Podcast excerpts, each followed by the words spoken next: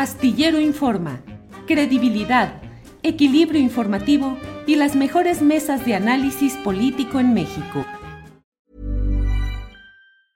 Life is full of awesome what ifs and some not so much, like unexpected medical costs. That's why United Healthcare provides Health Protector Guard fixed indemnity insurance plans to supplement your primary plan and help manage out of pocket costs. Learn more at uh1.com. There's never been a faster or easier way to start your weight loss journey than with PlushCare. PlushCare accepts most insurance plans and gives you online access to board-certified physicians who can prescribe FDA-approved weight loss medications like Wigovi and Zepbound for those who qualify. Take charge of your health and speak with a board-certified physician about a weight loss plan that's right for you. Get started today at plushcare.com slash weight loss. That's plushcare.com slash weight loss. plushcare.com slash weight loss.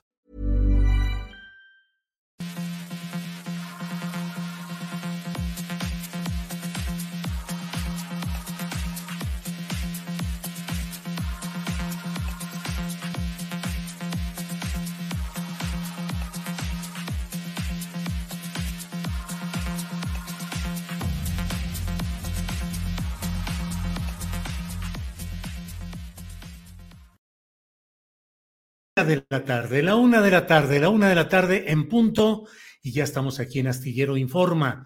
Muchas gracias por acompañarnos en este miércoles 6 de abril de 2022. Gracias por acompañarnos. Hay mucha información, muchos, eh, pues eh, mire usted, para no ir tan lejos, el embajador de Estados Unidos en México, Ken Salazar, está en estos momentos en Palacio Nacional dialogando, según lo que se ha podido saber, con el presidente López Obrador, después de que hoy el presidente de México en su conferencia mañanera de prensa hizo una serie de señalamientos en los cuales eh, eh, habló de que hay una labor de cabildeo de embajadas o de países, sobre todo de Estados Unidos, que están presionando para tratar de que haya un voto adverso al proyecto de reforma eléctrica que se discute en el Congreso de la Unión. Todo esto en los días finales de este trayecto complicado, difícil, definitorio. Ante lo que ha sucedido está justamente lo que podemos eh, ver en, todo este tema. Si me permiten, antes de ir con Ernesto Ledesma y con Violeta Núñez, con quienes vamos a hablar precisamente de la disputa por el litio, las consecuencias, incluso las reacciones violentas contra el periodismo que informa de estos hechos, permítanme nada más poner estas palabras del presidente López Obrador sobre este tema que le he comentado del cabildeo de Estados Unidos en México. Y estamos pendientes también de lo de la iniciativa eh, eléctrica, porque ahí es muy claro de que hay intereses de las empresas y que están metidos eh, haciendo como le llaman lobby en la Cámara de Diputados, en la Cámara de Senadores y en el Poder Judicial. Las empresas extranjeras y gobiernos extranjeros. Por eso es importante darle seguimiento. El gobierno de Estados Unidos, me consta, pues han venido a eso, este, a plantearnos de que no están de acuerdo, incluso a insinuar de que se viola el tratado, cuando no es cierto. Y este hay reuniones eh, de los opositores con funcionarios del gobierno de Estados Unidos. Nosotros respetamos este, a todos, nada más que actuamos con independencia y con soberanía. Bueno, pues ahí está información. Le iremos comentando lo que vaya sucediendo, pero son momentos pues de tensión política y en las relaciones entre México y Estados Unidos. El embajador de Estados Unidos está en estos momentos en Palacio Nacional. Bueno, otro tema que resulta muy relevante y del cual queremos entrar de inmediato con usted es el tema relacionado con un reportaje que en Rompeviento TV, esta prestigiada y respetada casa productora de material informativo y analítico para redes eh, de Internet, eh, tuvo un reportaje denominado México, litio al descubierto con la doctora Violeta Núñez, profesora e investigadora de la UAM Xochimilco, y Ernesto Ledesma, que es el director de Rompeviento. Después de ello ha habido amenazas y ha habido una serie de hechos que por ello queremos platicar precisamente con Violeta y con Ernesto.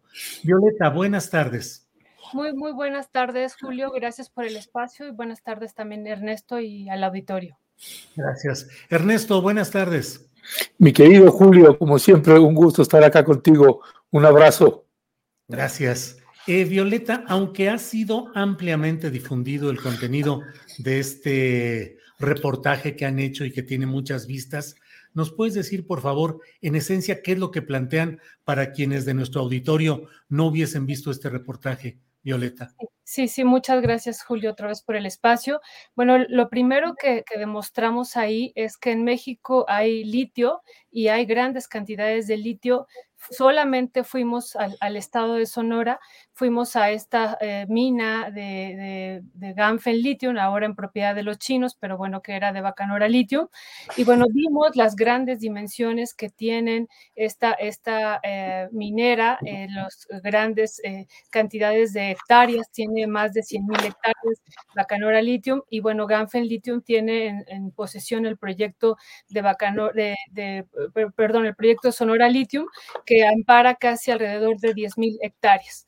Bueno, entonces en este reportaje vimos estas grandes cantidades y desmentimos lo que ha estado diciendo la industria minera una y otra vez, que en México no hay litio. Además de, de, ir a este espacio de Ganfen Lithium, también recorrimos una parte importante del estado de Sonora en lo que ellos denominan el Valle del Litio. Y, bueno, demostramos en este sentido esta presencia, pero no solo eso, también con la investigación que hicimos, otro de los grandes mitos que ha estado diciendo la industria minera es que México no va a poder separar nunca el litio en arcilla. Es decir, que si tuviera litio, la mayor parte de este litio que se encuentra en México se encuentra en, México se encuentra en arcilla y México no tiene la posibilidad de separarlo. Y bueno, ahí también nos encontramos eh, esta eh, gran, gran sorpresa de varios ingenieros que han eh, trabajado, que trabajaron en Bacanora el, Minerals antes y después Bacanora Lithium. Y, y bueno, ellos nos dijeron que México, y nos lo comprobaron, que México fue el primer país en el mundo que pudo separar este litio de la arcilla. Y otro de los grandes mitos también eh, que, pudimos corroborar es esto que también ha estado diciendo la industria minera, que México nunca va a poder eh, crear baterías eléctricas y menos eh, la electromovilidad. Entonces, ¿para qué aprobar esta iniciativa? ¿Para qué darle al Estado el, litio si realmente es incapaz? Allí también en el Estado, tan, tan solo en el Estado de Sonora, nos encontramos que hay pues algunos ingenieros que están creando sus propias eh, baterías eléctricas, incluso con su propia química eh, de litio ferroso fosfato, y están eh, generando también la electromovilidad, ¿no? Es decir, tienen en este estado toda la cadena de valor necesaria para, incluso decimos, hasta la producción de la electromovilidad, ¿no? Los autos eléctricos. Bueno, eso es a grandes rasgos lo que, lo que vimos en este reportaje, pero bueno, no se quedó ahí en el reportaje, pero bueno, con, con esto iniciaría. Digo, no se quedó ahí porque una vez que hicimos público el reportaje, agregamos otras denuncias, por ejemplo, de gran, gran importancia, es decir, el descubrimiento que hemos hecho del avance sobre el territorio mexicano de la industria canadiense eh, sobre eh, algunos eh, territorios con litio. Entonces, esto, con eso iniciaría, Julio. Gracias. Gracias, Violeta. Ernesto, me permití robarles unos minutitos poniendo, un par de minutos poniendo el video del presidente López Obrador hablando hoy sobre estos actos de cabildeo de eh, extranjeros para tratar de presionar en lo de la reforma eléctrica. La atención está puesta en la reforma eléctrica, pero el tema del litio es fundamental, es definitorio, es muy trascendente. ¿A qué crees que se deben las reacciones violentas que ha habido respecto a este reportaje que ustedes han publicado de este eh, tema del litio, Ernesto? Sí, bueno, recuerda también, mi querido Julio, y gracias por preguntar, que también el Congreso de los Estados Unidos es uno de los que ha puesto mucha presión para que eh, no se apruebe en materia eh, la propuesta del presidente López Obrador en lo que toca a litio y otros minerales de que no sean considerados como minerales estratégicos de la nación. Es decir, eh, Estados Unidos no solamente está en el tema de la reforma eléctrica, sino también está sobre el tema del litio. Y nosotros lo que estamos colocando aquí en este reportaje a propósito del cabildeo es que no solamente es los Estados Unidos, sino también la gran industria minera. A mí tuve oportunidad de reunirme con algunos de estos personajes de la industria minera. Sostuvimos una charla que querían platicar conmigo eh, y bueno, ellos están totalmente en contra de la propuesta de reforma del presidente López Obrador. Ellos argumentan que el litio o todos los minerales que hay en las concesiones que ellos han obtenido, todo lo que aparezca ahí es de ellos. Es ese, eh, de hecho, en el, debate en el Parlamento abierto, el, el presidente de Camimex, ese es precisamente lo que dice, todo lo que haya dentro de nuestras concesiones, no importa qué mineral sea, todo es nuestro. Y ahora, dicen, nos quieren quitar el litio. Entonces, ah, hay una presión muy fuerte, nos comentaron, ellos venían cuando me reuní con ellos, venían de, la Cámara de Senadores y nos decían, eh, venimos de, de, platicar, de tener reuniones con los, con los senadores, también estamos haciendo eh, cabildeo con, la, con los en la Cámara de Diputados. Y lo que también llamaba la atención, Julio, es que el cabildeo no se estaba centrando en los, eh, en los legisladores mexicanos de oposición, sino en los de Morena. Es decir, que hay una fuerte presión también y un coqueteo, no sabemos en qué está consistiendo ese cabildeo, pero intentan convencer a los legisladores de Morena de que sean ellos los que modifiquen la redacción de la propuesta del presidente Andrés Manuel López Obrador en lo que toca al litio y otros minerales. Gracias, Ernesto.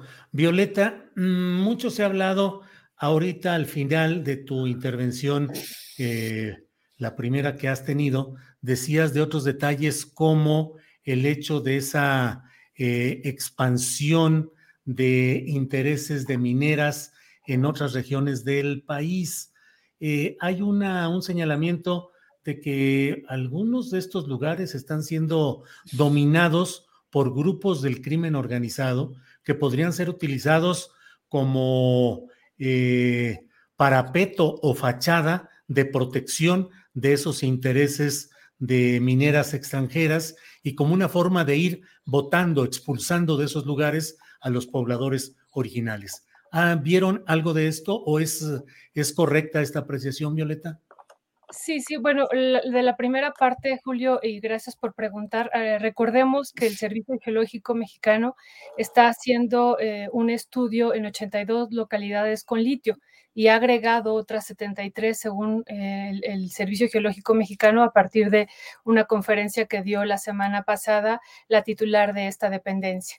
Es decir, eh, son varios estados de la República Mexicana donde hay eh, presencia de litio y, bueno, y, sí, lo que tú eh, comentas, eh, Julio, es una realidad. Incluso ahora que fuimos a hacer el reportaje al Valle de Litio y sobre todo ya a Vaca de Huachi, pues sí vimos la presencia ahí ahí del crimen organizado era era, eh, bueno, pues además era una situación tensa la que estábamos eh, percibiendo nosotros, eh, haciendo nuestro trabajo de investigación y, periodístico, y, bueno, pues sí, sí es una realidad, pero, pero como tú bien dices, hay otros territorios también que ahorita ya hemos documentado donde están avanzando estas mineras, ¿no? alguna, bueno, esta minera china, pero también están los ingleses, también están italianos, alemanes, y, e insisto, yo mucho los canadienses. E insisto mucho los canadienses que quienes están en, en Baja California eh, con eh, una, eh, pues ellos declaran con propiedades de más de 100 mil hectáreas para lo del litio, que eso nos ha sorprendido mucho. También están en, en Zacatecas, en, en, San Luis Potosí y en Sonora. Eh, principalmente. No obstante, hay otros estados, como ya hemos estado documentando, que también tienen presencia de litio. Y también eh, lo que tú muy bien dices, dónde está presente y de manera fuerte el crimen organizado. Entonces, no, lo podemos separar. También sabemos que ahí hay una imbricación entre eh, mineras y crimen organizado. Y bueno, también por eso la preocupación ahora de, estas amenazas de muerte, porque bueno, en primera, pues sabemos que con las mineras no se juega. Eh, en particular con las mineras canadienses hemos visto cómo han actuado a lo largo del territorio nacional, han asesinado eh, a varios eh, defensores de los territorios y bueno, pues sabemos que estamos en, esa situación frente a esta demanda, perdón, frente a esta amenaza que han hecho y, y bueno, también sabemos que el crimen organizado pues está eh, también presente ahí y tienen intereses eh, también eh, indudablemente sobre, así lo han mostrado, sobre la minería en general. Y bueno, y pues no, no pensamos ahora que sobre el litio pues estén exentos, ¿no? también deben de estar con intereses sumamente fuertes sobre estos territorios. Gracias, Violeta. Ernesto, exactamente qué ya nos dice Violeta de cómo vieron en alguna parte de su viaje periodístico eh, estos grupos de crimen organizado. ¿Cómo se han dado, cómo se dieron las amenazas? ¿Qué ha sucedido en este tema? Ernesto, por favor. Sí, mira, nosotros ya levantamos la, denuncia frente a la Fiscalía. Esto es a sugerencia también de artículo 19 y eh, del mecanismo de protección a periodistas de la Subsecretaría de Gobernación, que son quienes eh, sugirieron levantar también la denuncia y eh, hacerla pública también como mecanismo preventivo. Eh, las amenazas, pues básicamente se dan en llamadas simultáneas que recibe Violeta y que recibo yo. No sabíamos en ese momento que eran simultáneas, simultáneas, perdón, ella contesta finalmente una de las llamadas, yo no la contesto, pero ella me llama un minuto después de que le recibió la amenaza em, y mientras estamos conversando, a ella le está entrando otra llamada y a mí me está entrando otra llamada.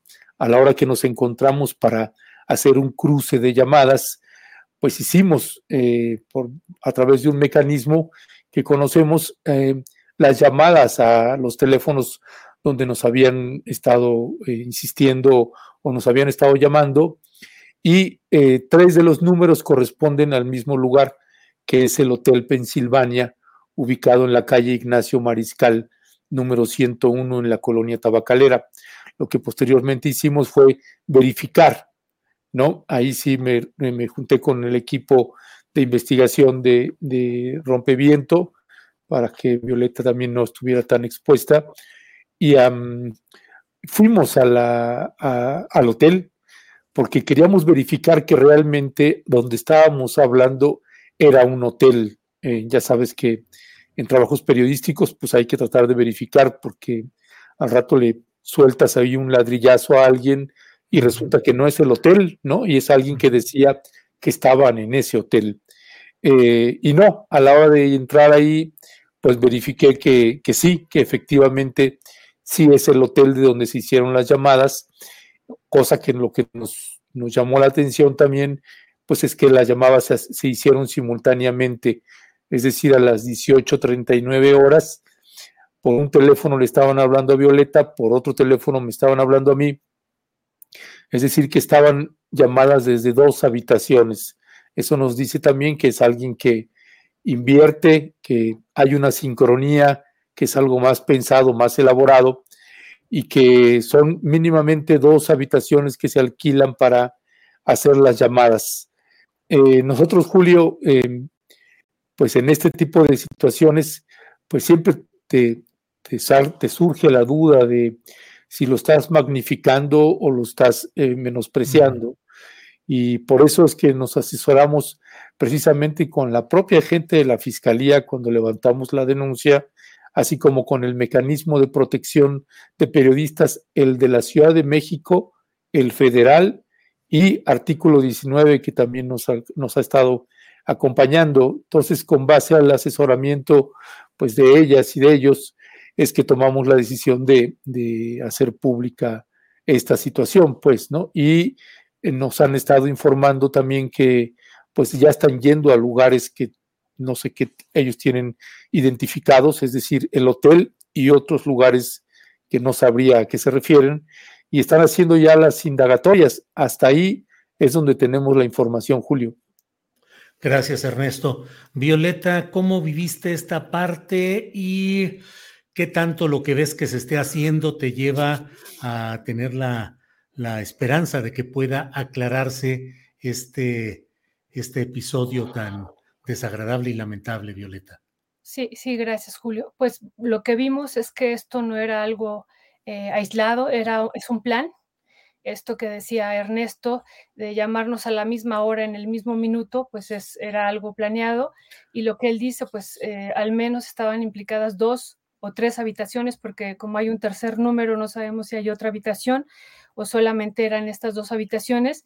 Y, bueno, eso pues nos alarmó, nos, alertó eh, y otra cosa muy importante es que estas llamadas de este hotel se estaban haciendo a unas cuadras de donde nosotros habíamos presentado públicamente el reportaje de México litio al, descubierto.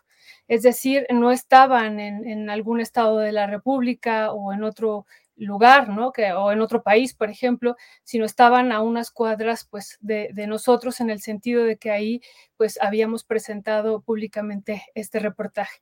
Eso nos, nos alertó y bueno, pues con toda esta eh, conocimiento que tenemos de cómo ha actuado, insisto, la industria minera en el país y que, pues, eh, a cualquiera que le, le estorbe, pues lo hace a un lado, lo elimina lo mata si es que lo tiene que matar, pues bueno, pues sí lo hemos vivido con eh, preocupación. Eh, sabemos que lo que intentan es callarnos.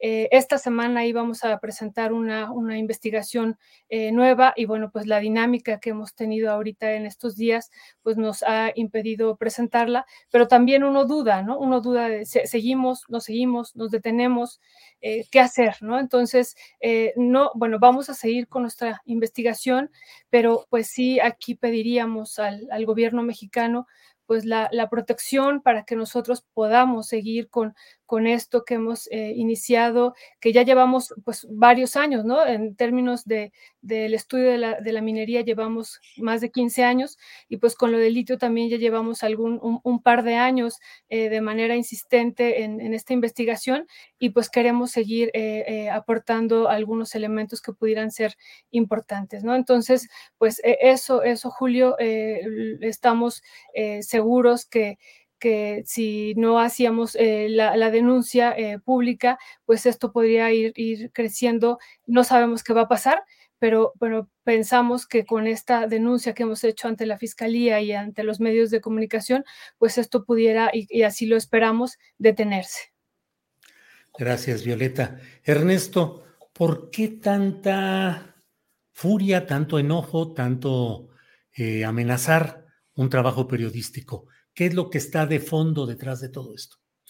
Mira, yo, creo que finalmente ahí el presidente López Obrador tenía razón y creo que esto es lo que está brincando ahorita, Julio, cuando decía, todo está, se está hablando de la reforma eléctrica y del litio, dice, están calladitos, pero el litio sabemos que es un tema de vital importancia para ellos.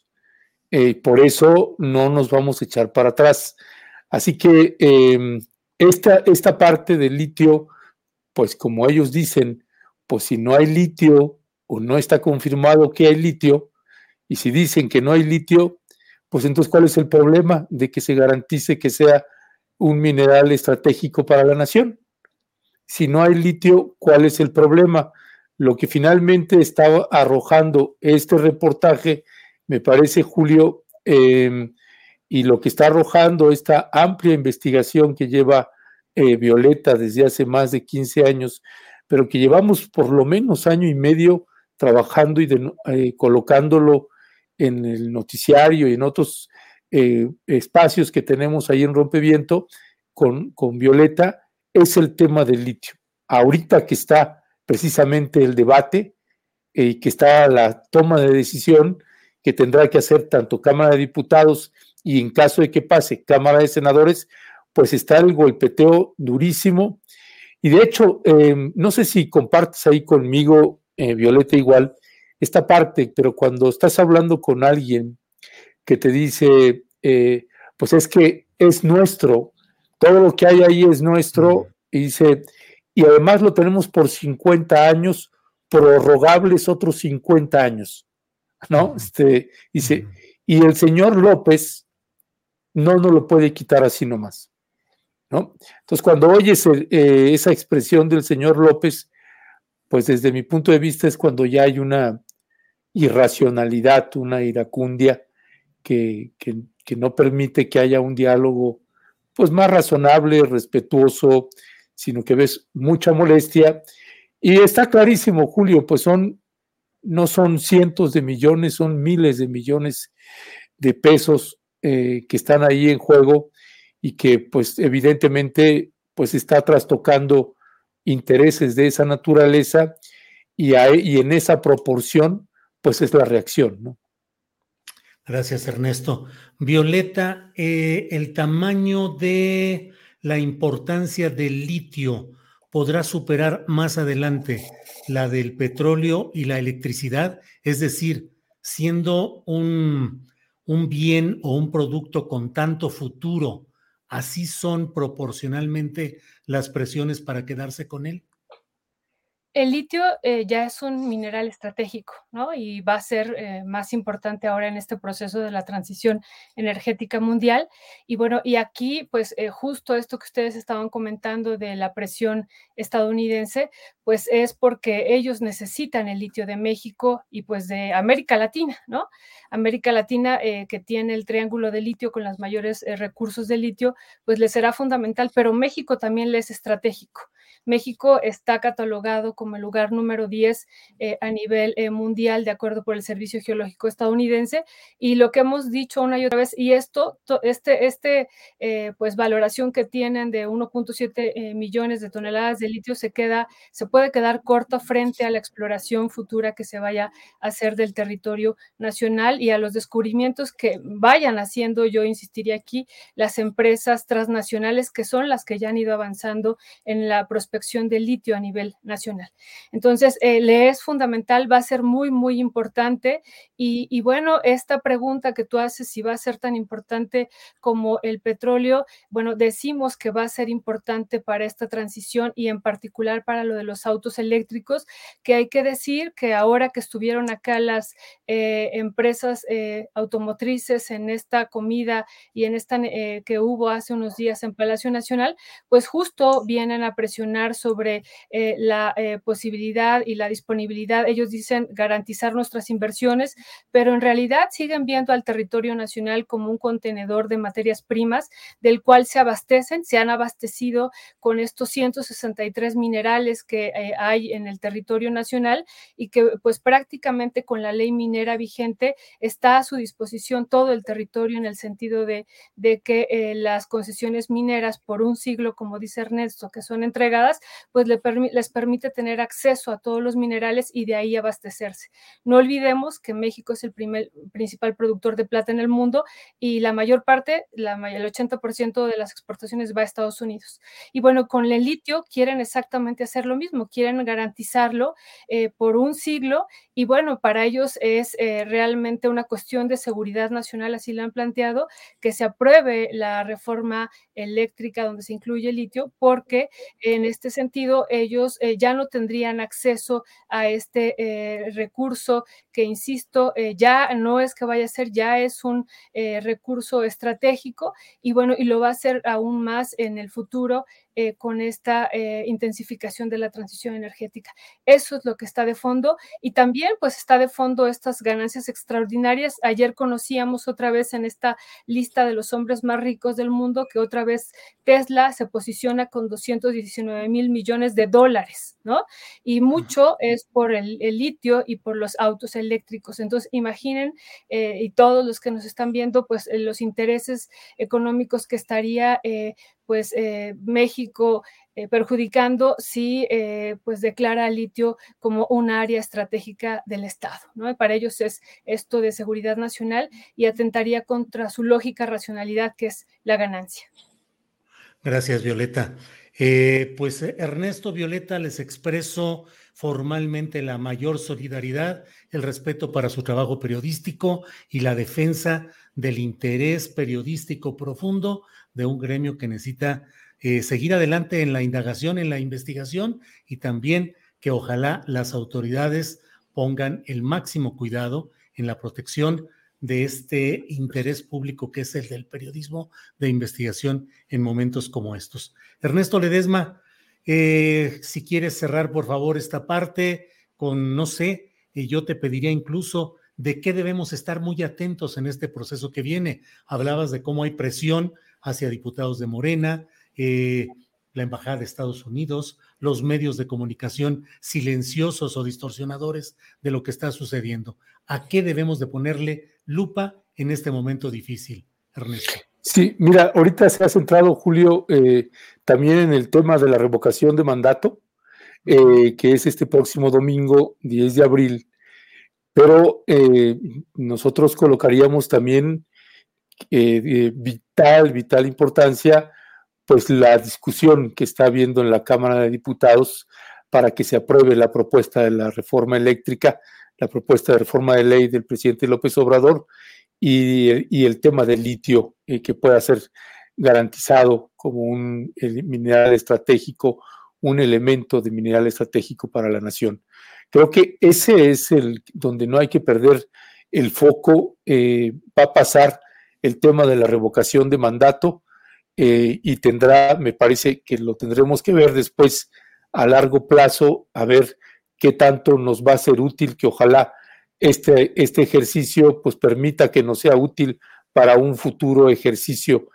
Pero el tema de la reforma pues nos parece un tema estructural y ojalá, ojalá los diputados, y no me refiero solamente a los de Morena, sino a los de oposición, pues se pongan a, se volteen a ver nuestro país, ese susurro mexicano que les dice a los legisladores y a las legisladoras, por favor, pues defiendan y velen por nuestro país, no por los intereses de privados o de otros países. Creo que ese es el tema que está de fondo, ese es el tema que hay que hablar y plantearle y exigirle pues a los legisladores y a las legisladoras mexicanas que los vemos ahí con alguna tibieza y ya estamos sintiendo las presiones, ahora sí, o está llegando el día de y esas presiones hacia el Congreso mexicano, pues ya está, así que ojalá también pues la, la ciudadanía pues ejerza también la presión y la exigencia para que estos legisladores pues velen por nuestro país y no por los intereses de particulares o de otros países. Ernesto, muchas gracias. Gracias, Violeta Núñez, gracias y buenas tardes. Gracias, gracias, Julio. Sí, Ernesto, gracias. Sí, sí, y perdón, Violeta, ahí que te interrumpí. Y Julio, también nuestra admiración, nuestro respeto y nuestro cariño por tu brillante trabajo periodístico. Siempre, siempre te estamos viendo, escuchando y sabemos que luego también te agarran ahí de unos garrotazos que te traen. Luego, si eres crítico, no, Julio, tienes nuestra admiración nuestro respeto siempre. Muchas gracias, Julio. Muy amable, muy amable, Ernesto. Violeta. Gracias, Violeta. Que estén bien, solidaridad y para adelante. Gracias, hasta luego. Gracias. Gracias. Bien, pues eh, vean, el, vean el documental, lo pueden ver en YouTube, en el canal de Rompeviento TV. Se llama México dos puntos litio al descubierto. Eh, los invito no solo a que vean la plataforma en general de Rompeviento, sino en particular este video. Bueno, vamos a otro tema también, de esos temas que merecen ser abordados, aunque probablemente no tengan, o justamente porque no tienen la más amplia difusión en otros medios de comunicación. Voy con el doctor Orlando Aragón, él es integrante del colectivo Emancipaciones y abogado de la comunidad de Carapán en Michoacán. Orlando, buenas tardes. Hola, buenas tardes, Julio. Gracias, Orlando. Pues enfrentamientos el fin de semana en el municipio de Chilchota, Michoacán, entre comuneros de Carapán y la policía municipal, debido a que el presidente municipal de Chilchota, Miguel Ramos, se niega a reconocer al autogobierno de la comunidad indígena de San Juan Carapán. ¿Cómo va todo esto? ¿Qué riesgos, qué expectativas se tienen de lo que está sucediendo en esta comunidad, Orlando? Eh, pues mira, actualmente vamos este, eh, avanzando en el proceso. Eh, afortunadamente se ha logrado transitar el día de ayer ya a, la liberación de esta toma que estaban haciendo los compañeros de Carapan de la carretera. Hay que decirlo claro, no gracias a la voluntad del presidente municipal y de su cabildo, que realmente no han cumplido con lo que la ley mandata, eh, que no han respetado el derecho de autogobierno de la comunidad de Carapan y que generaron, pues, eh, desde la semana pasada un clima de confrontación debido, pues, a una serie de actitudes que han venido manifestando eh, a lo largo de las semanas en relación al proceso que la comunidad ha tomado para autogobernarse y administrar directamente el presupuesto eh, público que les corresponde. ¿no? Hay que decir que en realidad esta eh, demanda, esta exigencia, pues deviene de las malas administraciones municipales, de, un, eh, de una administración desigual, yo me atrevería a decir racista, también de cómo los ayuntamientos administran el presupuesto público y en el cual pues siempre las comunidades indígenas como San Juan Carapan pues se ven eh, desfavorecidas con un eh, presupuesto y una administración pues raquítica y a veces corrupta también del, poco recurso que llega ¿no? al gobierno municipal. Eh, Orlando, entiendo que todo esto no es desde luego una decisión por una ocurrencia, sino que se funda en la ley municipal, ley orgánica municipal del estado de Michoacán de Ocampo, por una parte, y que además hubo una consulta formal y legal, entiendo, eh, validada por el Instituto, Instituto Electoral de Michoacán, que estableció el derecho de Carapan a establecer esta forma de autogestión. ¿Es así, Orlando? Así es. Este, hay, el año pasado se produjo una reforma muy importante en la ley orgánica de Michoacán, que en realidad viene de toda una lucha que se eh, pues antecede hasta el proceso de Cherán, hace ya 11 años que estamos por cumplir eh, un aniversario más, en el cual los derechos de autogobierno y de autonomía en Michoacán pues empiezan a eh, tener más presencia, más fuerza en el marco jurídico del Estado y que esto va a proyectarse ya también a derechos que tienen las submunicipalidades, como es justamente este de la administración directa del presupuesto eh, público. Hay que decir que este derecho pues ya también ha sido reconocido numerosas veces por el Tribunal Electoral eh, del Poder Judicial de la Federación y que hace un año se logró ya su legislación en la ley orgánica municipal en donde se establece este procedimiento y la serie de obligaciones que tienen los ayuntamientos en este caso para hacer eh, valer y cumplir y respetar este derecho humano de las comunidades indígenas.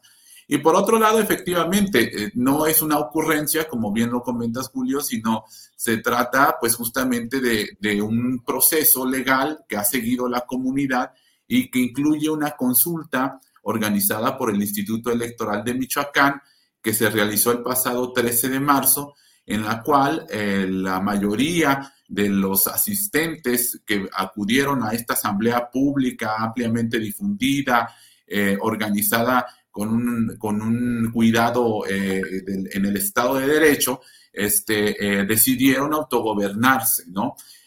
Claro, ante esto, pues el, el, presidente municipal y algunos de sus regidores han manifestado que no participó la totalidad de la población, etcétera, y una serie de elementos pues que no, que no corresponden, digamos, eh, con los principios de legalidad que, en los que se fundan, eh, digamos, las consultas previas, libres e informadas para las comunidades indígenas. Al presidente municipal se le olvida que a él tampoco lo eligió todo el municipio, ni siquiera seguramente el 50% de la población, ¿no? De, de, de, votar. Pero acá, este, edad de votar pero acá un poco a la comunidad le quiere exigir una serie de cosas que pues ni siquiera para el régimen de partidos políticos es aplicable, ¿no? Entonces, eh, eso es lo que nos lleva al momento eh, de, la, de la confrontación y del conflicto en el que al ver esta situación de constante renuencia, argucias legales y, reticencia del presidente municipal, la comunidad tiene que tomar una acción, se ve orillada a tomar una acción, que en este caso es de protesta, y que consiste en la toma de, la carretera.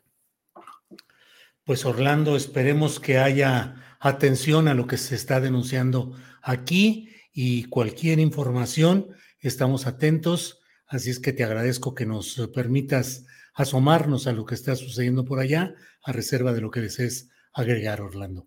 Sí, no, pues más bien agradecerte el espacio, Julio. La verdad es que, como bien lo dices, es un tema que está transformando al Estado desde abajo, el autogobierno indígena, y que pocas veces se le presta la atención que, merece, ¿no? Estamos hablando de una serie de transformaciones políticas que las comunidades están haciendo a la estructura del Estado y que desafortunadamente está enfrentando mucho la resistencia de los gobiernos municipales, eh, eh, y que, pues bueno, también de los eh, partidos políticos que muchas veces tienen un temor a la forma en la que las comunidades indígenas pues este, ejercen gobierno, se organizan, también ejercen sus derechos políticos y que, bueno, pues este, tenemos que hacer entender que este país pues ya también cambió, que no se puede seguir manteniendo excluidas ni marginadas a las comunidades indígenas, y que pues es momento de que entiendan de que los derechos humanos de las comunidades pues tienen que tener ya plena vigencia y eficacia. Entonces, nuevamente, pues te agradezco, es un tema que es muy importante y que se ha convertido en una cuestión casi cotidiana en Michoacán y que desafortunadamente, pues como comento, sigue enfrentando resistencias, bueno, a veces no solamente los presidentes municipales, como decía, de algunos legisladores, algunos partidos políticos, pero bueno, vamos avanzando y nuevamente muchas gracias. Al contrario, gracias Orlando Aragón, eh, integrante del colectivo Emancipaciones y abogado de la comunidad de Carapan en Michoacán. Gracias Orlando y seguimos atentos. Gracias. Hasta luego. Bien, pues este miércoles 6 de abril hay mucha información interesante. Más adelante le voy a comentar acerca de lo que ha publicado el diario Milenio en relación con contratos simulados o irregulares por más de mil millones de pesos durante la administración del exgobernador perredista, es un decir, peñista de Michoacán, eh, Silvano Aureoles, que entre otros de los beneficiarios está el yerno de Roberto Madrazo, yerno que es a la vez uno de los principales accionistas del portal Latinus, donde, como usted sabe, las principales figuras eh, de su trabajo son Carlos Loret de Mola y Broso, el payaso. Entonces, eh, vamos a dar un poco de esta información un poco más adelante, pero mire, siendo la una con 42 minutos es el momento ideal para que podamos entrar en unos segunditos más con Rubén Luengas, quien, como usted sabe, cada miércoles nos ofrece algo de lo que considera relevante en este, en este México nuestro, donde eh, pues están sucediendo las cosas con una gran velocidad, con mucha fuerza, con mucha contundencia. Eh, de todo hay en este terreno. Y mire, mientras entra eh, en acción Rubén Luengas, le voy comentando de este trabajo que firman Concepción Peralta Silverio y Ami Sosa. Es un trabajo que está auspiciado eh, tanto por el programa de apoyo al periodismo en México de la UNESCO en colaboración con Milenio. Y en ese trabajo se revela que el gobierno de Michoacán realizó licitaciones presuntamente simuladas o irregulares en diversos contratos que suman 1.127 millones de pesos. La revisión de los contratos arroja que algunas de las empresas beneficiadas están vinculadas a aliados políticos de quien fue gobernador de Michoacán de 2015 a 2021, como es el caso específico de Silvano Aureoles. Ese fue el caso de GCQ Construcciones, relacionada con Carlos Herrera Tello, ex, secretario de gobierno y ex candidato al gobierno de Michoacán, y Samedic de Alexis Niking Gaxiola, yerno del ex candidato presidencial priista Roberto Madrazo Pintado. Un poquito más de estos detalles los daremos más adelante porque mire, ya está con nosotros, creo yo que ya en cuestión de segunditos va a estar listo con nosotros Rubén, quien está afinando las cuestiones técnicas. Eh, esperemos que esté listo ya Rubén. Eh, si quieres, sal, sal, de cuadro, por favor, Andrés. Déjame nada más a mí. Eh, y esperemos que ya esté listo Rubén Luengas en cuanto él nos diga. Le voy a comer. Ya, listos, pues. Ahí está, don Rubén Luengas. Buenas tardes. ¿Qué tal? Buenas tardes. Otra vez tuve que desconectar, no sé qué pasa luego cuando entro contigo porque el micrófono no sé qué y no sé cuánto. En fin, pero aquí estoy, mi querido Julio. Rubén, qué gusto de verte y qué gusto de estar en contacto. Eh, digo, no solo en contacto por tu programa, sino en contacto en este actual. Rubén, ¿cómo va todo? ¿De qué nos deseas hablar en esta ocasión? Ay, pues mira, este, si ya me conviene un poquito, ah, no, estamos bien de tiempo. Mira, este, me ha llamado muchísimo la atención, mi querido Julio, más allá del uso por parte del secretario de Gobernación de un avión de la Guardia Nacional para ir a tu tierra, ¿no? A Torreón, Coahuila. así es. Torreón, Coahuila, a esta eh, campaña de promoción del el voto a favor de Morena en Coahuila en la revocación de mandato. Eh, que sí se utilizó finalmente ese avión de la Guardia Nacional, ¿no es cierto? En la que fue el secretario de Gobernación, este, Augusto López, ¿no? Exgobernador de Tabasco. Eh, bueno, más allá de eso, aunque dentro de este mismo contexto, sí me gustaría comentar acerca de Américo Villarreal Anaya, eh, que este pasado jueves 31 en su cuenta de Twitter, Américo Villarreal Anaya, quien es candidato a la gubernatura de Morena para Tamaulipas, publicó una fotografía al lado del secretario de la Defensa Nacional, diciéndole mi amigo y agradezco y, etcétera, pero en este momento resulta que Américo Villarreal pues es candidato, candidato a la gobernatura.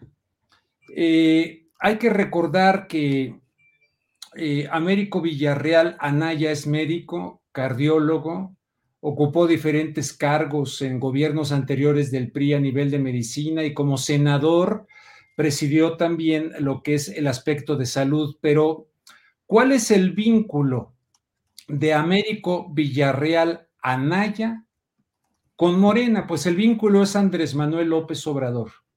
Andrés Manuel López Obrador conoció al papá, eh, Américo Villarreal Guerra, que era un ingeniero eh, que hacía presas, etcétera, y que trabajó con eh, Leonardo Rovirosa Guade, quien fuera gobernador de Tabasco, quien fuera secretario de Agricultura y Recursos Hidráulicos. Y entonces, en algún momento dado por ahí del 2016, cuando todavía no era ni siquiera formalmente candidato Andrés Manuel López Obrador a la presidencia, dicho por el propio Américo Villarreal, le llama a López Obrador, oye, te, me gustaría conocerte, yo conocí a tu padre. ¿Cuál es el pegamento de ambos personajes, tanto de López Obrador como de Américo este, Villarreal? Eh, bueno, pues es el papá, pero en función de Leandro Rovirosa Guade, quien promovió y apoyó muchísimo la carrera de Andrés Manuel, Andrés Manuel López Obrador. Ese es el vínculo. Digamos que el jefe de Andrés Manuel y el jefe de Américo Villarreal, guerra en su momento, era Leandro Rovirosa Guade, que en paz descanse, que fue secretario de, de Agricultura y Recursos Hidráulicos con Luis Echeverría.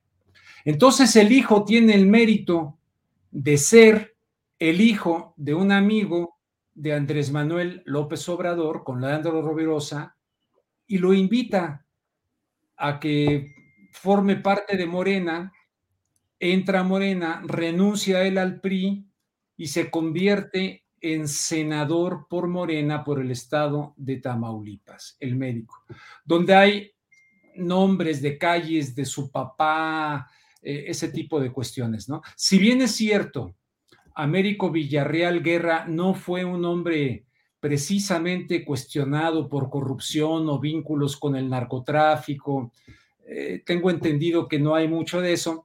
Eh, este hijo de él está descansando en la figura de su padre para cuando sea la elección de la gobernatura pero se apoya en la figura del secretario de la Defensa Nacional en un acto ya de campaña en Twitter, cuando justamente él es candidato al gobierno de... Entonces, eso a mí personalmente me ha molestado. Sé que en México nos manejamos por usos y costumbres que siguen siendo priistas.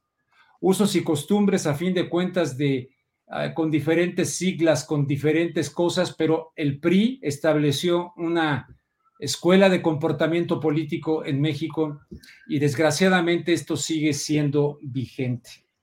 Eh, este hombre también en su momento fue designado por, eh, por Delgado, fue designado delegado de Morena en el estado de Sinaloa para que lo vinieran preparando para después llegar a la a la cuestión de la gubernatura de Tamaulipas y en teoría llevar la cuarta transformación al estado de Tamaulipas que tanta falta le haría. Pero es ahí donde hay serios cuestionamientos con respecto a cierta tibieza que él ha tenido en relación a cabeza de vaca, en relación a este sexenio del PAN marcado por la corrupción y por la traición al pueblo de Tamaulipas.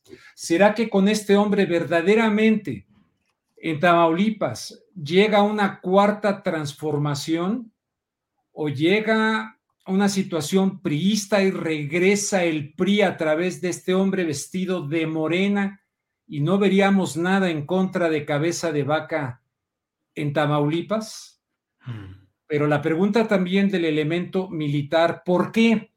porque dos días después de esta publicación, eh, en su cuenta de Twitter de Américo Villarreal Anaya, que además ha sido vinculado a presuntos financiamientos de los hermanos Carmona, uno que por cierto fue asesinado yéndose a cortar el pelo en una barbería en el estado de Nueva León, eh, y que supuestamente junto con su hermano eh, están implicados además de investigación en el estado de Texas, están implicados en el huachicoleo, en la cuestión del huachicoleo. Estarían financiando la campaña de este expriista, hijo de expriista, de un padre prominente que busca llevar la cuarta transformación. Él ha negado el financiamiento de los Carmona, sin embargo, ha habido eventos familiares en los cuales, obviamente, cuando Sergio Carmona vivía, se les vio en encuentros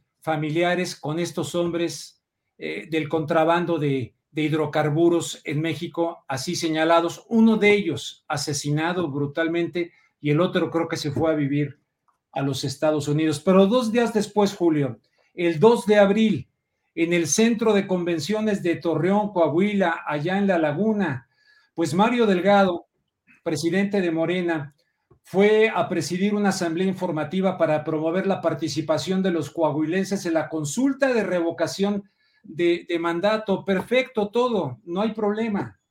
Pero resulta que entre los asistentes estaba el secretario de gobernación y Adán Augusto López y estaba nada más y nada menos que el general Luis Rodríguez Bucio, que es el comandante general de la Guardia Nacional. Y una vez más en ese acto público, ahí está el video, Mario Delgado lo señala y agradeciendo al comandante Bucio por los favores prestados. Segundo acto en dos días que a nivel de Morena aparece una importante figura militar que debe de estar cuidando la seguridad de nosotros los mexicanos en un contexto en el cual para nadie es un secreto cómo se ha venido apoyando a Andrés Manuel López Obrador en el ejército mexicano e incluso entregándoles sus obras insignias como el aeropuerto, etcétera, al ejército mexicano. No prohíbe la constitución mexicana la participación de figuras del ejército mexicano en actos de proselitismo político y en este caso a favor del partido oficialista, porque les guste o no, en este momento el partido Morena es el partido oficialista. Ahí estaba no solamente el secretario de gobernación, no solamente el, el, el, comandante en jefe de la Guardia Nacional, habían volado en un avión de la Guardia Nacional para un acto donde se supone que había dicho que iba a un acto de promover la, la, reforma eléctrica. Y no fue así, fue un acto de proselitismo para impulsar el tema de la revocación de mandato. No sé si a nivel también de secretario de gobernación debiera haberse mantenido al margen, pero en el caso del general de la Guardia Nacional no me cabe duda. Pero no solamente eso, sino que también Ricardo Mejía, subsecretario de Seguridad Nacional, mano derecha de Rosa Isela Rodríguez, pide licencia para separarse unos días de su cargo de la seguridad y también viaja a Torreón, Coahuila, este centro de convenciones, para encontrarse ahí. Y ahí lo señala Mario Delgado, al subsecretario de Seguridad Nacional. Francamente, me parece preocupante los usos y costumbres que eh, ya empiezan a rebasar un poquito, al menos en forma. Y acuérdate de Reyes Heroles que decía en política la forma es fondo. Se está rompiendo la frontera, por lo menos en el comportamiento público y ya de manera descarada. Elementos de las Fuerzas Armadas de México están participando a favor de un determinado eh, proyecto político, que en este caso es el del partido en el poder, me parece sumamente preocupante.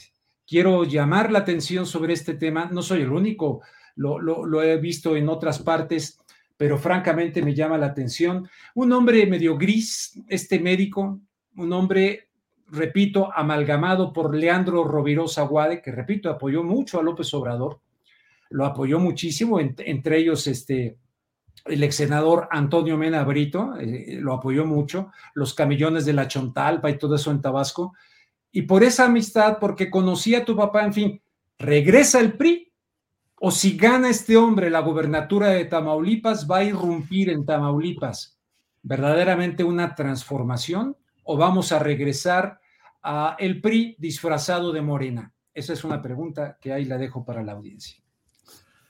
Rubén, no me queda más que decir que coincido con todo lo que planteas respecto a esas preocupaciones que en su momento he escrito y he comentado también por aquí en relación con eh, lo preocupante que resulta el rebasar esas líneas de la civilidad política, de la higiene democrática que exige que ciertos funcionarios, sobre todo los que están a cargo de Fuerzas Armadas, no participen en actos de proselitismo partidista.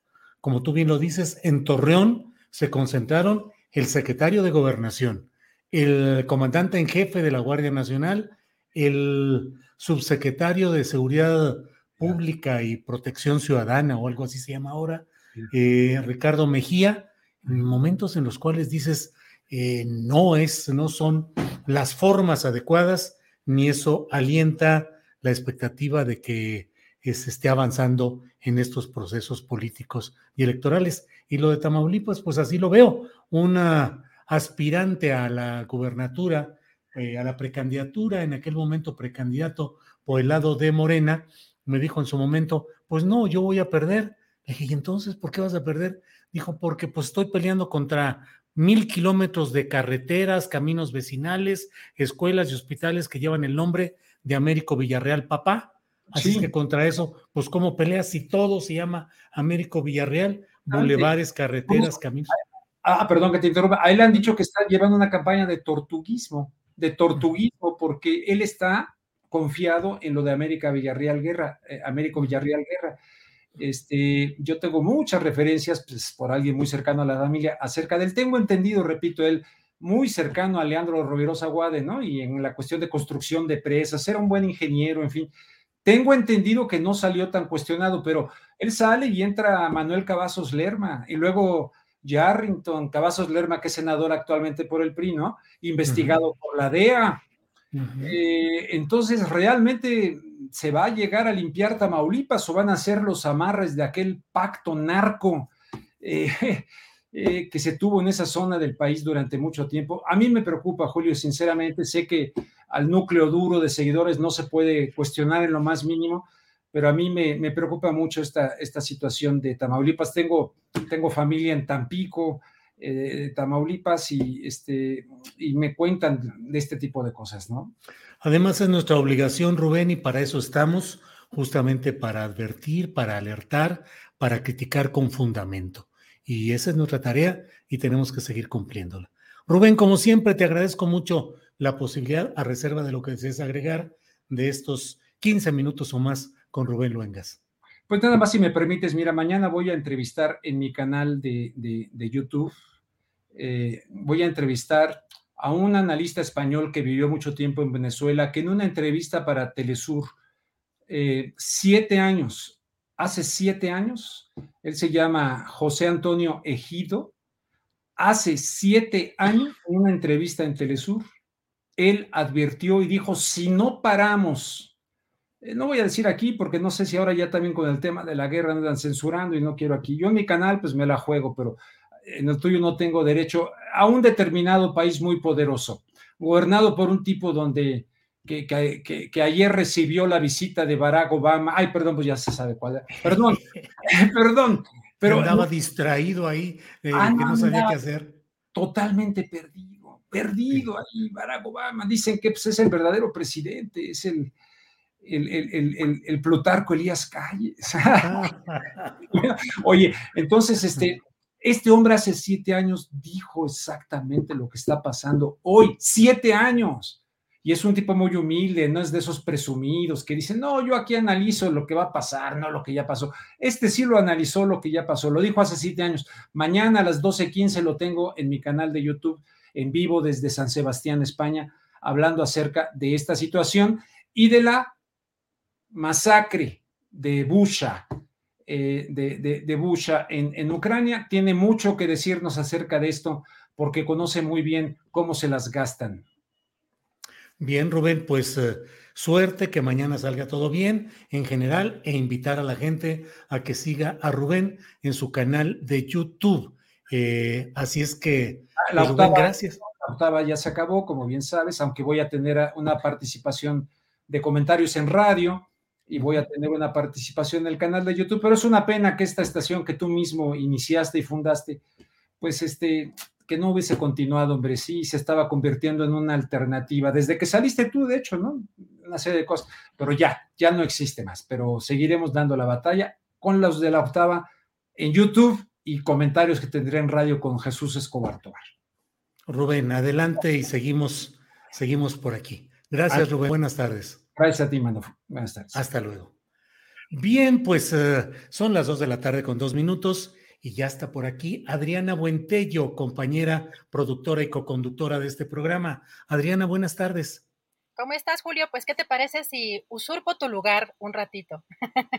Eh, le tengo buenas noticias a Alberto Nájar y a Juan Becerra Costa y a Arturo Cano. El hecho de que Adriana Buentello me va a hacer el favor de suplirme un ratito porque ando con problemas de voz y un poco de cansancio y eh, la verdad le prefiero eh, que tengamos la oportunidad de una espléndida mesa conducida por mi compañera Adriana Buentello. Adriana, te dejo todo, toda la mesa es tuya. Adelante, por favor. Gracias, Julio. Regresamos en un ratito contigo y pues nos quedamos aquí con nuestros colegas. Muchas gracias, Julio.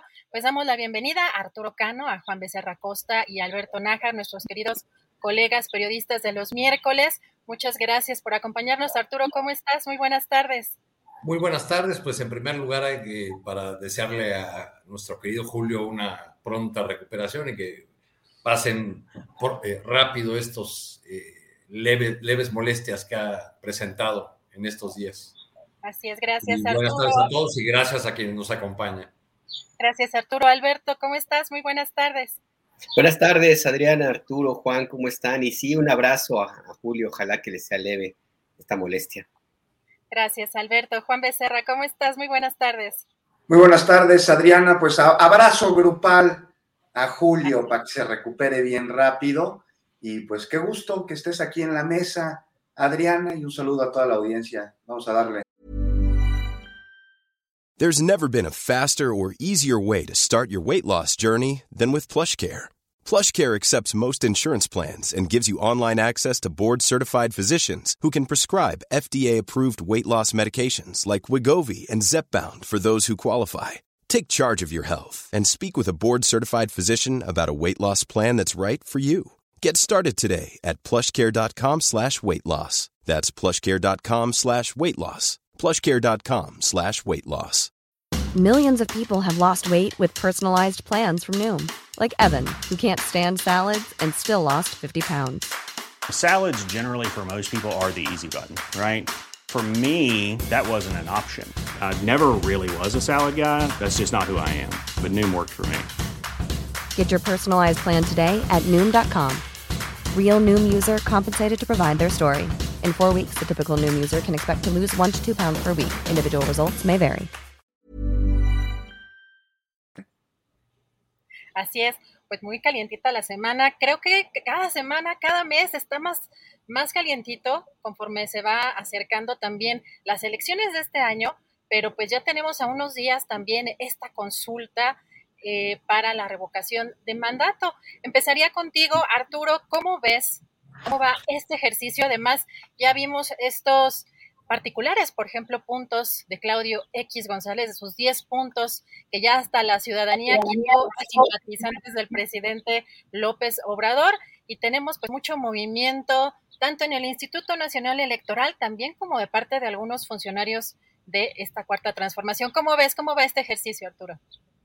Pues parece que cada vez más son, eh, parece que cada vez son más las figuras de la oposición que eh, se sienten con la autoridad para expedir cartas de ciudadanía, eh, porque no solo es Claudio X González, muchos de los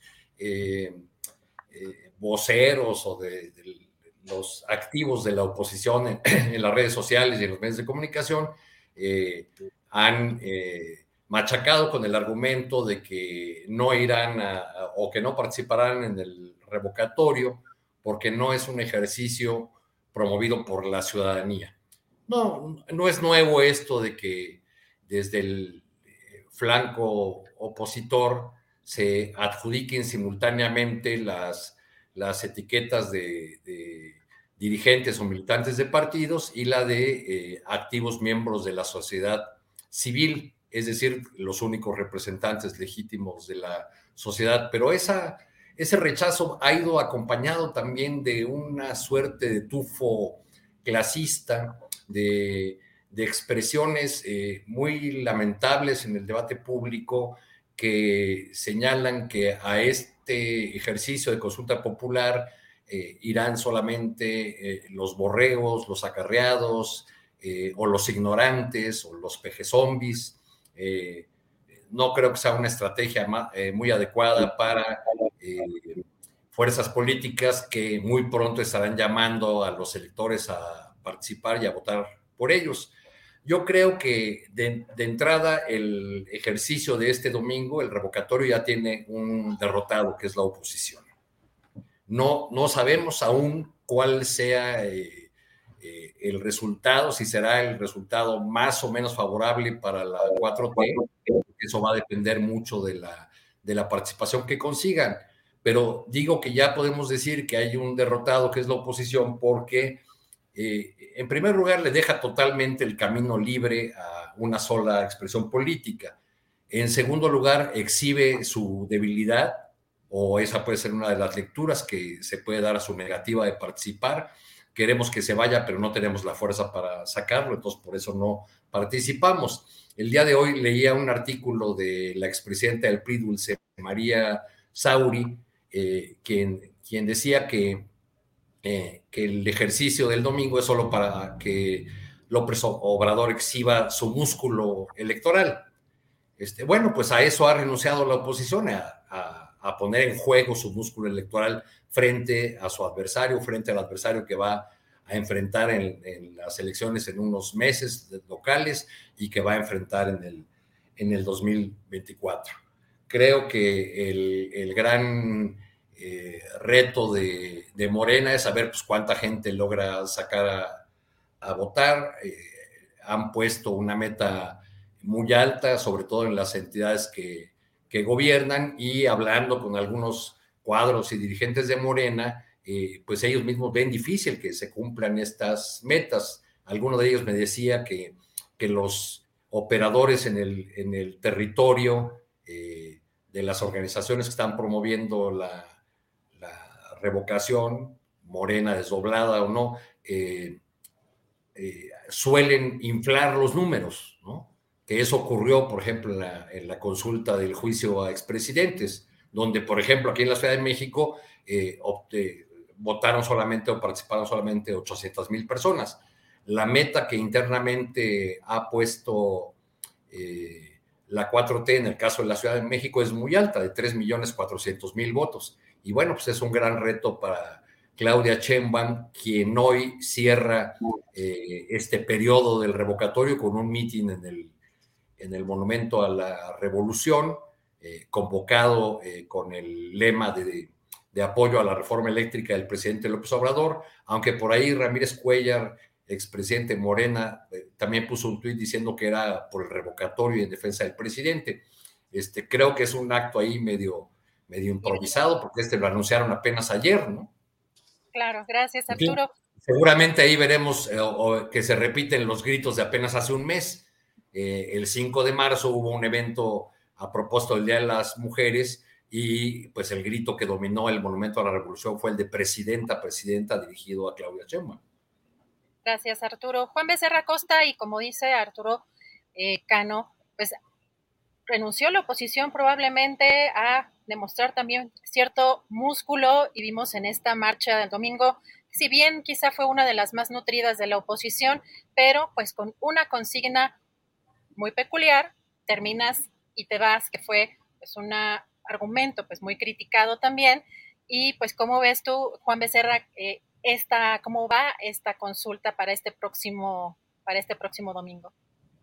No, yo creo que la oposición sí está intentando mostrar músculo, pero pues es el músculo que tienen, no es un músculo sano. Su músculo está dirigido a empujar a que no exista participación en una consulta que eh, desprecian y a la cual le tienen mucho miedo, no solo hoy, sino también en el futuro. ¿Cómo va la consulta? Me, preguntas, querida Adriana. Pues mira, va, va a pesar de, de muchos que aunque se autodenominan demócratas de manera totalmente incoherente con ello, han intentado evitar a como de lugar, no solo ahora, sino desde siempre, desde que está en la mesa, que se lleve a cabo, que se celebre. Yo lo, yo lo que espero es que alcance la cantidad necesaria de participación para que sea vinculante y algo que podría llegar a verse complicado ante la inmovilidad del INE para celebrarla y luego para difundirla. Y, bueno, esto último, pues una atribución, ¿no? Que el propio instituto se adjudicó de manera exclusiva, pero que no llevó a cabo, ¿no? Por ahí, por ahí presumía hace unas semanas el, INE un afiche en el que, bueno, pues decía que para difundirla había pintado así como siete bardas, ¿no? Otras cosas que son verdaderamente ridículas debido a su precariedad. Y pues nada que ver con lo exótico de sus gastos en restaurantes, en comedores que tienen ahí dentro del instituto ya ni decir de los sueldos, Adriana, de los viáticos, en fin. Estamos hablando de una herramienta inédita en nuestro país que da viabilidad a otro derecho que, este, pues de nuevo no tiene nada, es un derecho añejo, incluso es fundacional de nuestra nación. Y dice claramente, y lo cito, es el artículo 39 constitucional, déjame buscarlo porque aquí lo tengo para no regarla, aquí está. La soberanía nacional reside esencial y originalmente en el pueblo. Todo poder público dimana del pueblo y se construye para su beneficio.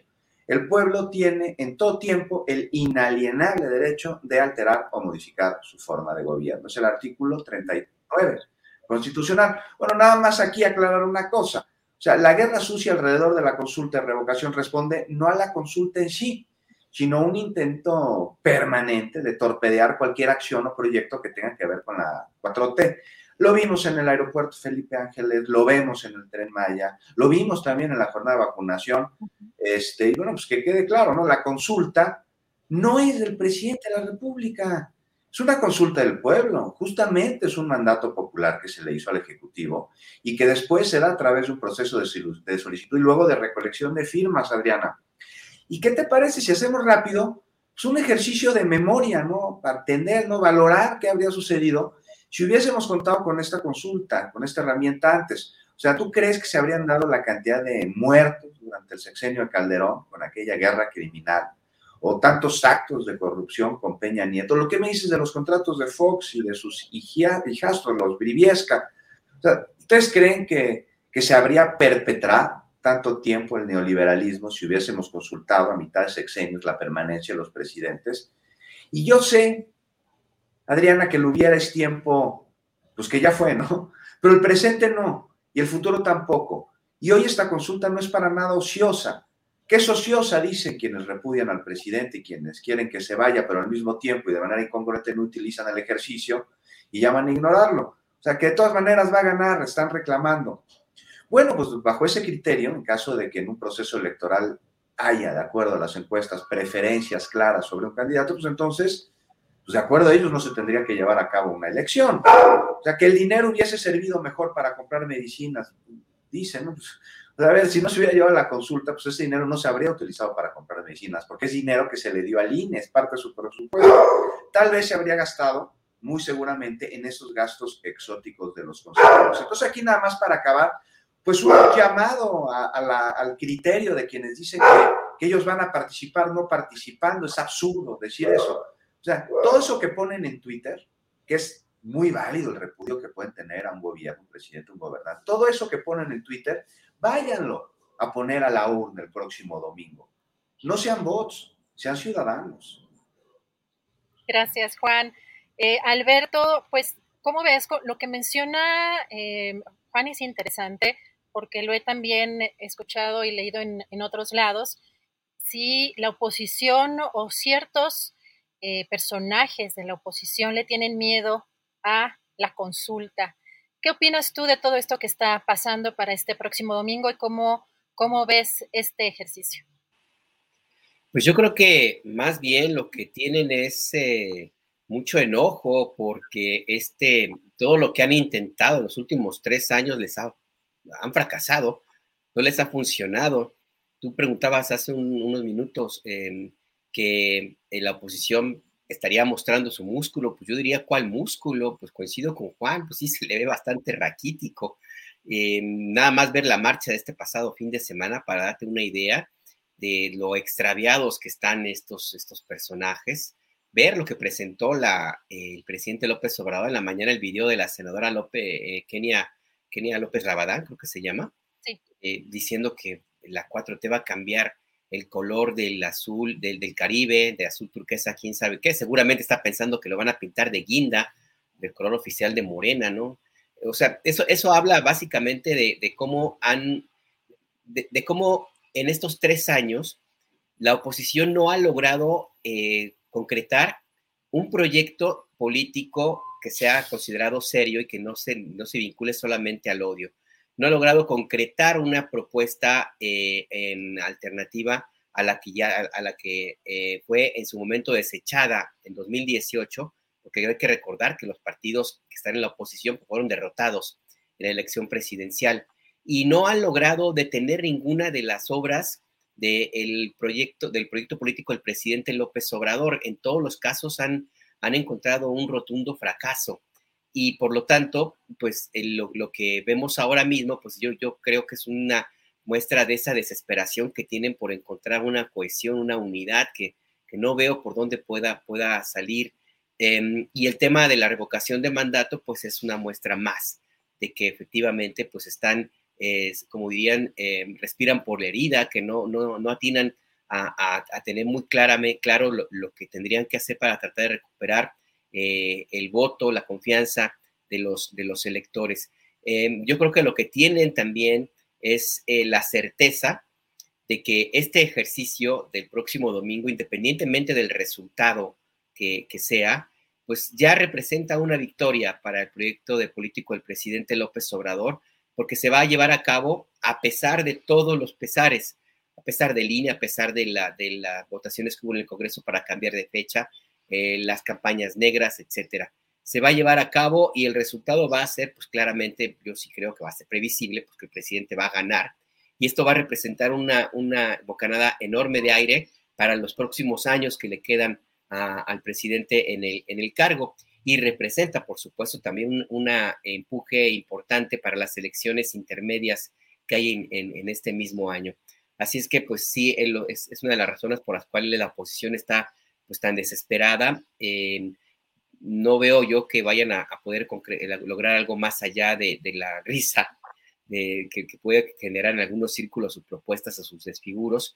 Y lo que habría que ver en adelante es lo que, lo que viene, pues que básicamente es ya la preparación para la, la, batalla, que esa sí me parece todavía más fuerte e intensa, y en esa sí eh, creo que este, deberían estar, estar, estarían concentrándose la oposición, que es la votación sobre la reforma eléctrica, la iniciativa constitución para reformar la constitución y, en, y garantizar, por ejemplo, que el litio sea considerado un, un mineral de propiedad de, de la nación, de, de, los mexicanos, ya de forma mucho más, más concreta. Creo que ese sí es un tema eh, que realmente va a, a, definir muchas cosas, muchos muchos eh, temas en, en, el, en el escenario político nacional. Uno de ellos, por ejemplo, es el futuro del PRI. O sea, ¿para dónde? ¿Cuál va a ser el resultado? ¿Va a sobrevivir a este, a este meteorito que se acerca? Porque yo no estoy muy seguro que de mantener la posición que ha dicho Alito Moreno de negarse por, a, a todo, les vaya a ser necesariamente benéfico, porque al final del día sus aliados no le alcanzan al PRI para regresar al poder. Y no estoy muy seguro que muchos priistas estén muy contentos con mantener esa alianza extraña que, tienen con el Partido Acción Nacional. Y, y, yo creo que sí le puede salir más caro al PRI el mantener, insisto, esa, esta posición. Yo sí creo que este partido sí se, se juega una buena parte de su futuro político y sobre todo su futuro electoral. Acción Nacional, pues ya van a seguir su propia ruta. Y con esto cierro, pues hay que fijarse también en quiénes son, eh, más allá de los partidos, los que mandan en el escenario político nacional ahora mismo. Claro, Alberto, muchísimas gracias. Eh, Arturo, pues vimos a un secretario de gobernación el fin de semana, pues en unas actividades muy particulares. Por un lado, eh, se le ve en una imagen en usando el avión de la Guardia Nacional. Se le ve también al secretario de Gobernación en videos lanzando eh, pues, eh, descalificaciones contra el Instituto Nacional Electoral y también pues, apoyo en esta parte de la eh, revocación de la consulta por la revocación de mandato en lo que pues podría considerarse un incluso un autodestape. Ayer lo que estábamos viendo también por parte de la oposición es que pues, un secretario de gobernación que ha estado ayudando al presidente López Obrador a llevar a cabo, como es parte de sus funciones, ciertas negociaciones políticas y en medio también de este tema de la discusión de la reforma eléctrica, pues ya vimos la, la pues que de alguna manera le quitaron ya el carácter de interlocutor eh, válido y que incluso como, eh, eh, por ejemplo, en el caso de Emilia Álvarez y Casa del Grupo Plural, pues ya piden incluso hasta su renuncia. ¿Cómo ves este, este tema ya, Dan Augusto? Pues ya medio autodestapado, medio corcholata, y el presidente dice que no, que todavía no es, que él no es corcholata. ¿Cómo ves este, este tema, Arturo?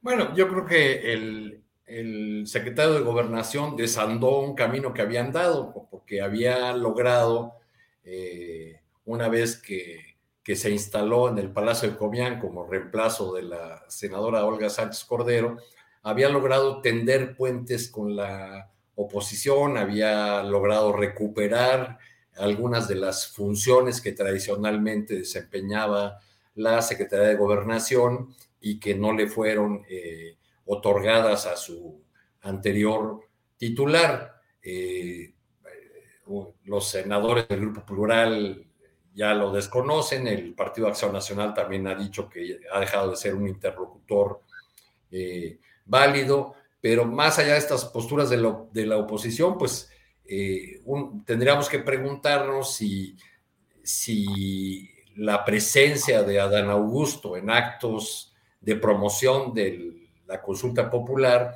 no tiene que ver también con la pequeñez del liderazgo del partido de Morena, eh, que, bueno, que requiere de una figura eh, como el tabasqueño Adán Augusto, que tiene línea directa con el, con el presidente, a quien así se identifica, que implica jalón para una movilización de masas. Y, eh, eh, resulta eh, pues preocupante que este personaje y lo que había conseguido en términos del, diálogo y la construcción de, vías de, acuerdo con sectores de la oposición, pues lo, lo, pierda de esta manera en un fin de semana, sobre todo en un fin de semana donde viaja en un avión militar y se hace acompañar de un mando de la, de la Guardia Nacional en un evento en el que pues los uniformes no debieron haber estado. Gracias, Arturo. Juan, pues te, preguntaría pues lo mismo, ¿qué opinas de este tema y si realmente eh, pues eh, el bueno para el 24 sería el secretario, el actual secretario de Gobernación, Adán Augusto, y cuál es, cómo queda actualmente la Secretaría de Gobernación, en qué papel? Híjoles, veo aquí, Adriana, mucho de todo. Para empezar, que hay más este, destapadores que corcholatas, ¿no? De entrada, en este momento. Veo politiquería y veo un error por parte, sí, de Adán Augusto y de Morena. Mira, sí está en la mira de la oposición, como todo lo relacionado con este gobierno. Y bueno, es un trabajo, ¿no? El de la oposición, tener puesto el ojo en el gobierno, en sus funcionarios, este, en, quienes nos representan. Este, pues nada más que una buena oposición lo hace con sentido de beneficio al pueblo, ¿no? No con politiquerías. Porque, bueno, de hacerlo de manera adecuada se abona la transparencia y, si hay algo de lo cual el secretario de Gobernación tendría que ser investigado, pues se tiene que investigar, ¿no? Si hay una denuncia, se presenten pruebas, no suposiciones.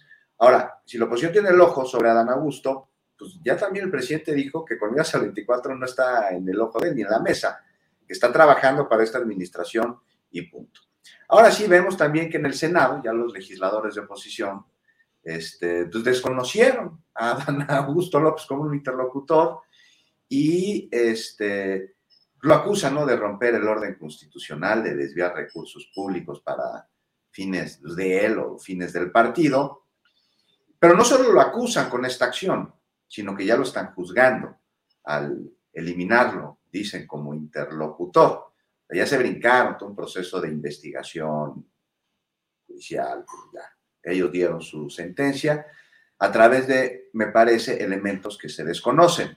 Y bueno, esto es un intento más de crear inestabilidad, de buscar un escenario de ingobernabilidad que con estos embates de una oposición sin proyecto y derrotado es muy complicado que se vaya a dar, aunque sí están causando daño. Y sí, muy importante que se investigue, ¿no? Ya hay una denuncia, me parece que del PRD, interpuesta por su dirigencia, que bueno, hoy, hoy el PRD tiene más dirigentes que votantes, sin duda alguna, pero bueno, ahí está la denuncia. Ellos la pusieron por actos presumiblemente pues, constitutivos de delitos de corrupción, cohecho, peculado, y lo señalan de ejercicio abusivo de funciones y de tráfico de influencias, justo por la utilización de recursos públicos en actividades que son ajenas a su función, al interés público.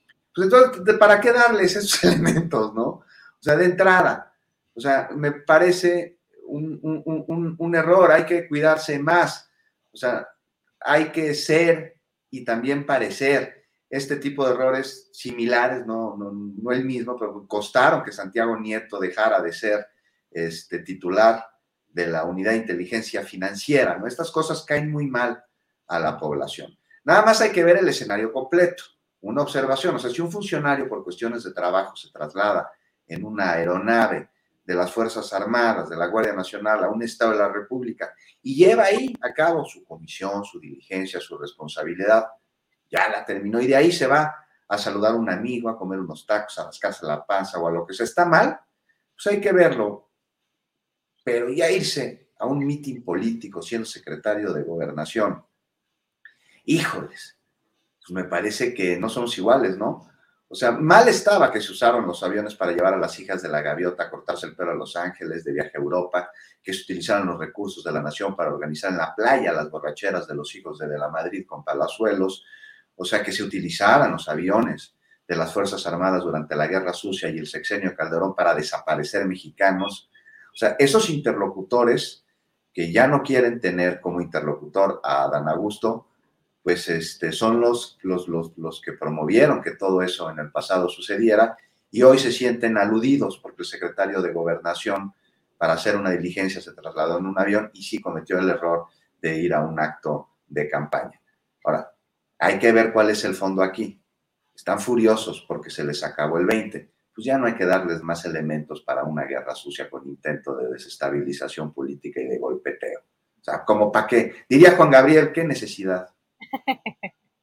Gracias, Juan. Alberto, pues preguntarte lo mismo, eh, si es el bueno o era el bueno para el 24, si hay algo que ha cambiado o cambió durante este fin de semana y sobre todo en un momento en el que está la reforma eléctrica pues, a discusión.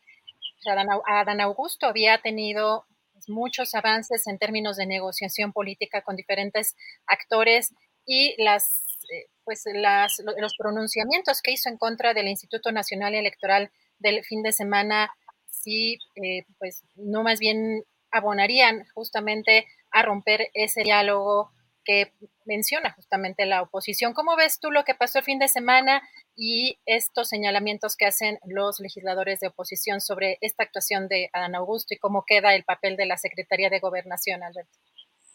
Mira, yo creo que es un error del secretario de Gobernación haber acudido a ese mitin, no solamente por el hecho de que se fuera en un avión de la Guardia Nacional, que fue el que lo transportó, lo cual ya de hecho puede empezar a, perfilar alguna eh, posible violación a, a, las leyes electorales por utilizar recursos públicos.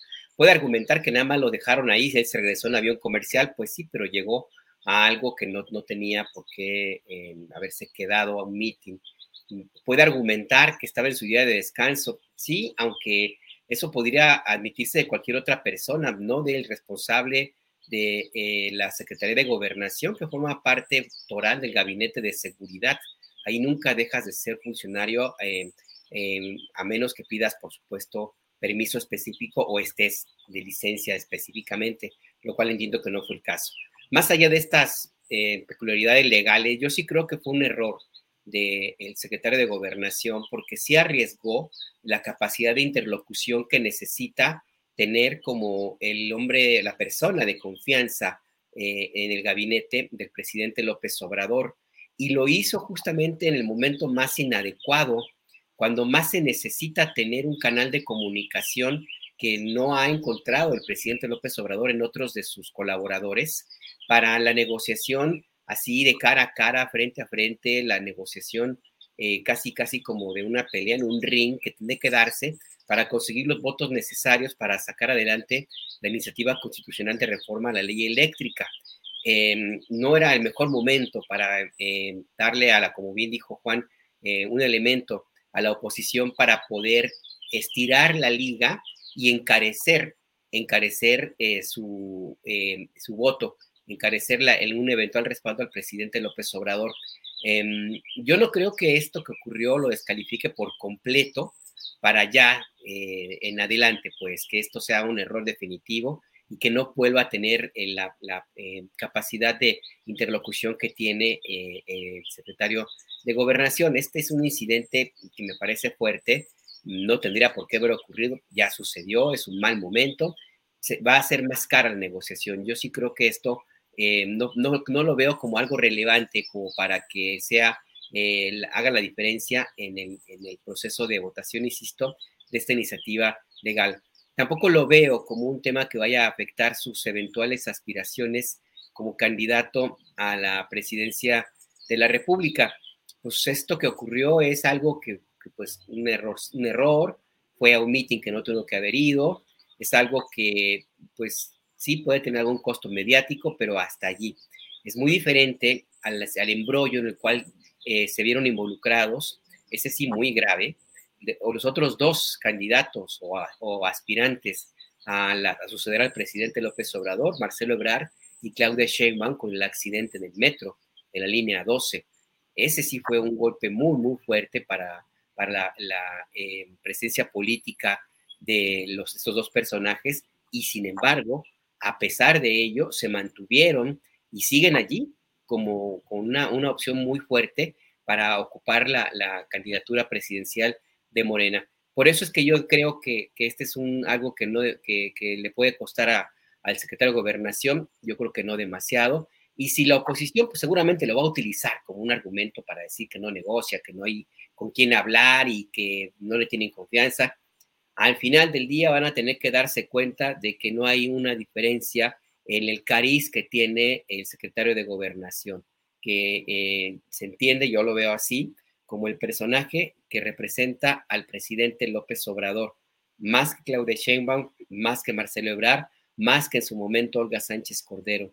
Ahora mismo, y si el secretario de Gobernación habla, se entiende que esto es algo que viene de arriba, que viene de Palacio Nacional. Y a la oposición, aunque diga misa, haga lo que quiera, pues tampoco comen lumbre y van a necesitar en algún momento mantener un canal de comunicación con el que es políticamente ahora el personaje más importante con más respaldo y fuerza de, eh, del país. Y después del domingo, pues va a tener todavía más, más fuerza y más presencia. Gracias, Alberto. Nos preguntan eh, por aquí, recuerdo eh, sobre Julio, les recuerdo que pues anda un poquito malillo, em, va a regresar en un ratito más para cerrar el programa. mientras seguimos aquí en, en la mesa, por supuesto, le deseamos pronta recuperación a nuestro querido Julio, no es eh, nada de gravedad y pues eh, en un ratito más lo veremos eh, por acá, pero estamos dejando que, descanse un poquito. Y Arturo, nos iríamos contigo ahora preguntándote, bueno, evidentemente todos estos temas que hemos estado platicando aquí en la mesa y esta semana, pues están muy vinculados a lo que está discutiéndose sobre la reforma eléctrica, incluso sobre el tipo de presiones que hemos visto eh, a lo largo también de esta semana. Y un tema que está relacionado es el tema de la Suprema Corte de Justicia y esta, de alguna manera, que revierte esta norma de los 10 años que se había estipulado para que exfuncionarios de cierto nivel ocuparan puestos también en la, eh, en la IP, en el sector privado. Y el presidente, pues, ha criticado la decisión de la Suprema Corte de Justicia e incluso dice que eh, pues son abogados patronales algunos ministros de la Suprema Corte. ¿Qué opinas, eh, Arturo? Porque evidentemente hay muchos de estos casos que ya lo ha mencionado incluso el propio presidente López Obrador en las mañaneras de exfuncionarios que se fueron justamente al sector privado en industria energética, por ejemplo, ¿no? El, caso tanto de su, eh, Felipe Calderón, el expresidente, en el caso de Iberdrola. Arturo, ¿qué, opinas tú de esto y las palabras del presidente sobre la Suprema Corte y estas decisiones? Bueno, el presidente interpeló ya a los ministros de la Suprema Corte, como ya lo había hecho con los legisladores, al, llamar a los legisladores del PRI y el PAN a eh, definir de qué lado están, si están con los intereses populares o con los intereses de las de las empresas privadas, eh, pues eh, siguió con una política eh, de, lanzarle anzuelos, sobre todo a los legisladores del Partido Revolucionario Institucional, y, de plantear que se rebelen. Otro cantar es que diga lo mismo con respecto a los ministros de la Corte, donde al menos una buena parte de ellos pues eh, tienen eh, una, una, molestia que no expresaban con la misma fuerza eh, los sexenios anteriores este, respecto de, la falta de división de poderes o de lo que consideran intromisión del Poder Ejecutivo en sus decisiones. Y pues eh, de una manera similar de como, hizo con los legisladores, plantea que los ministros pueden eh, decidir ser representantes de los intereses de la nación, del interés común, o demostrar si más bien son abogados patronales. Creo que esa es una expresión de todas las eh, eh, presiones que está recibiendo el presidente López Obrador por el tema de la reforma energética. Y en ese, eh, en ese asunto de las presiones, pues ocupa un primerísimo, lugar lo que ha estado haciendo el gobierno de Estados Unidos. el presidente ha, recibido a John Kerry, hace un rato estaba ahí en Palacio Nacional, no sé si ya habrá salido el embajador Ken Salazar, luego de que el presidente eh, hablara de, eh, pues de que legisladores de la oposición se han reunido, incluso con el embajador o con funcionarios de, Estados Unidos, para cabildear en contra de la propuesta de reforma eléctrica. Este, creo que en el caso de la, de la Corte, pues ya la, la, disyuntiva que plantea el, presidente este, obliga a, una definición y quizá haga que los ministros que se oponen a, su postura o que mantienen esta idea de que la ley es la ley, como dijo el presidente, y que eh, como uno de los ministros eh, fraseó, nosotros no estamos para definir cuál es la mejor política pública en el caso del sector eléctrico, sino para eh, definir si la, si la reforma a la ley de la industria eléctrica que se hizo ya en este gobierno es constitucional o no lo es. Entonces, bueno, creo que ahí seguirá ese, eh, ese conflicto eh, en, la expresión que tiene la Suprema Corte, pero también en todos los demás frentes que están abiertos por este tema de la, de la reforma eléctrica.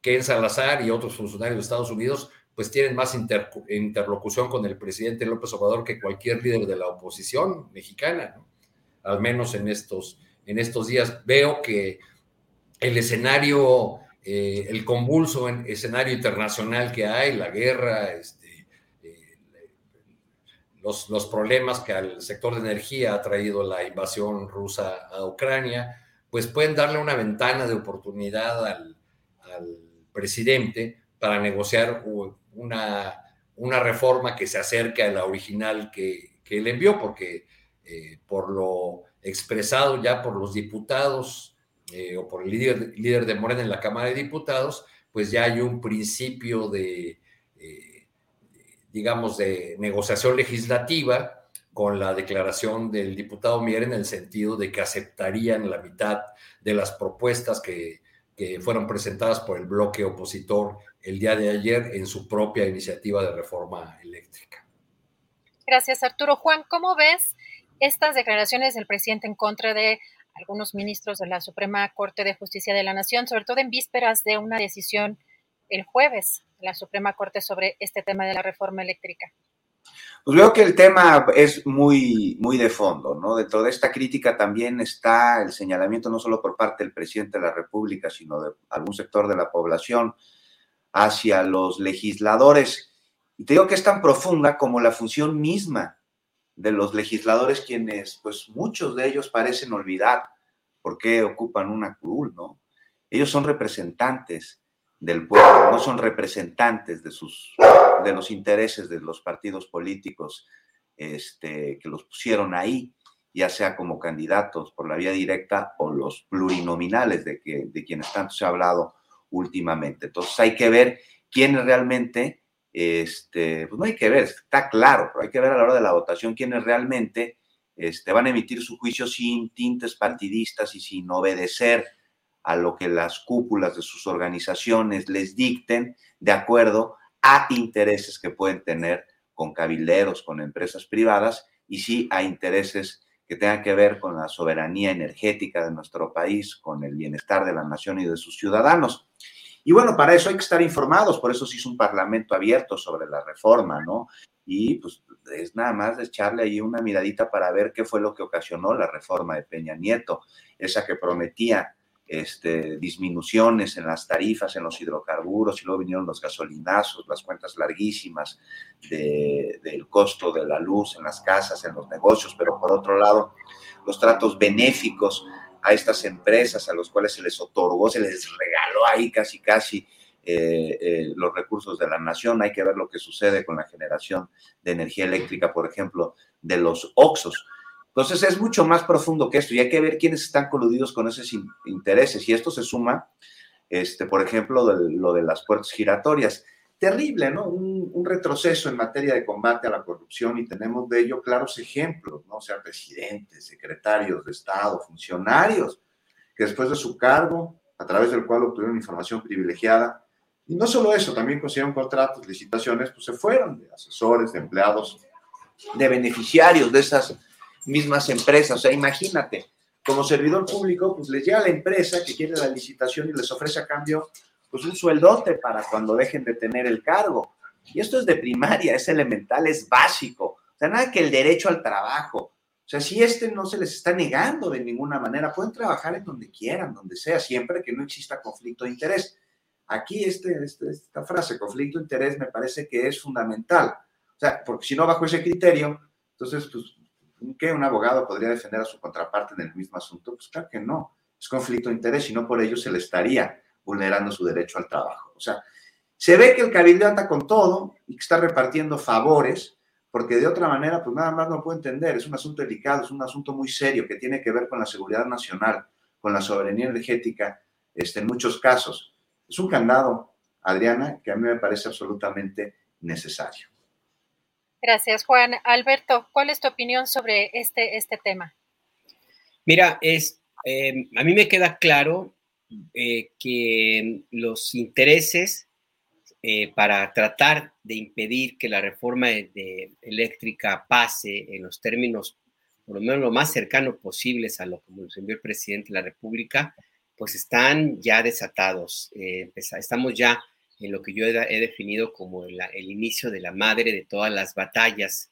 Eh, no es cualquier cosa, es muchísimo dinero, muchísimos intereses los que están moviendo allí, que están montados sobre una estructura de influencia y coyotaje, de lobby eh, político, empresarial y de otro tipo, que está pues, simple y sencillamente eh, ahora mismo en pleno funcionamiento. Y los ministros de la Suprema Corte pues no son para nada ajenos a todo este movimiento, a este vaivén de influencias, de invitaciones a comer, a cenar, de viajes, de todo eso. Pues nada más recordar a este ministro, ¿cómo se llama? Medina Mora, que pues fue obligado a prácticamente a renunciar después de que se descubrió todos los cochupos en los que estaba metido él, él y, y su familia. Así es que por lo que sucede ahora mismo en la Suprema Corte no me parece ajeno al resto del escenario político del país.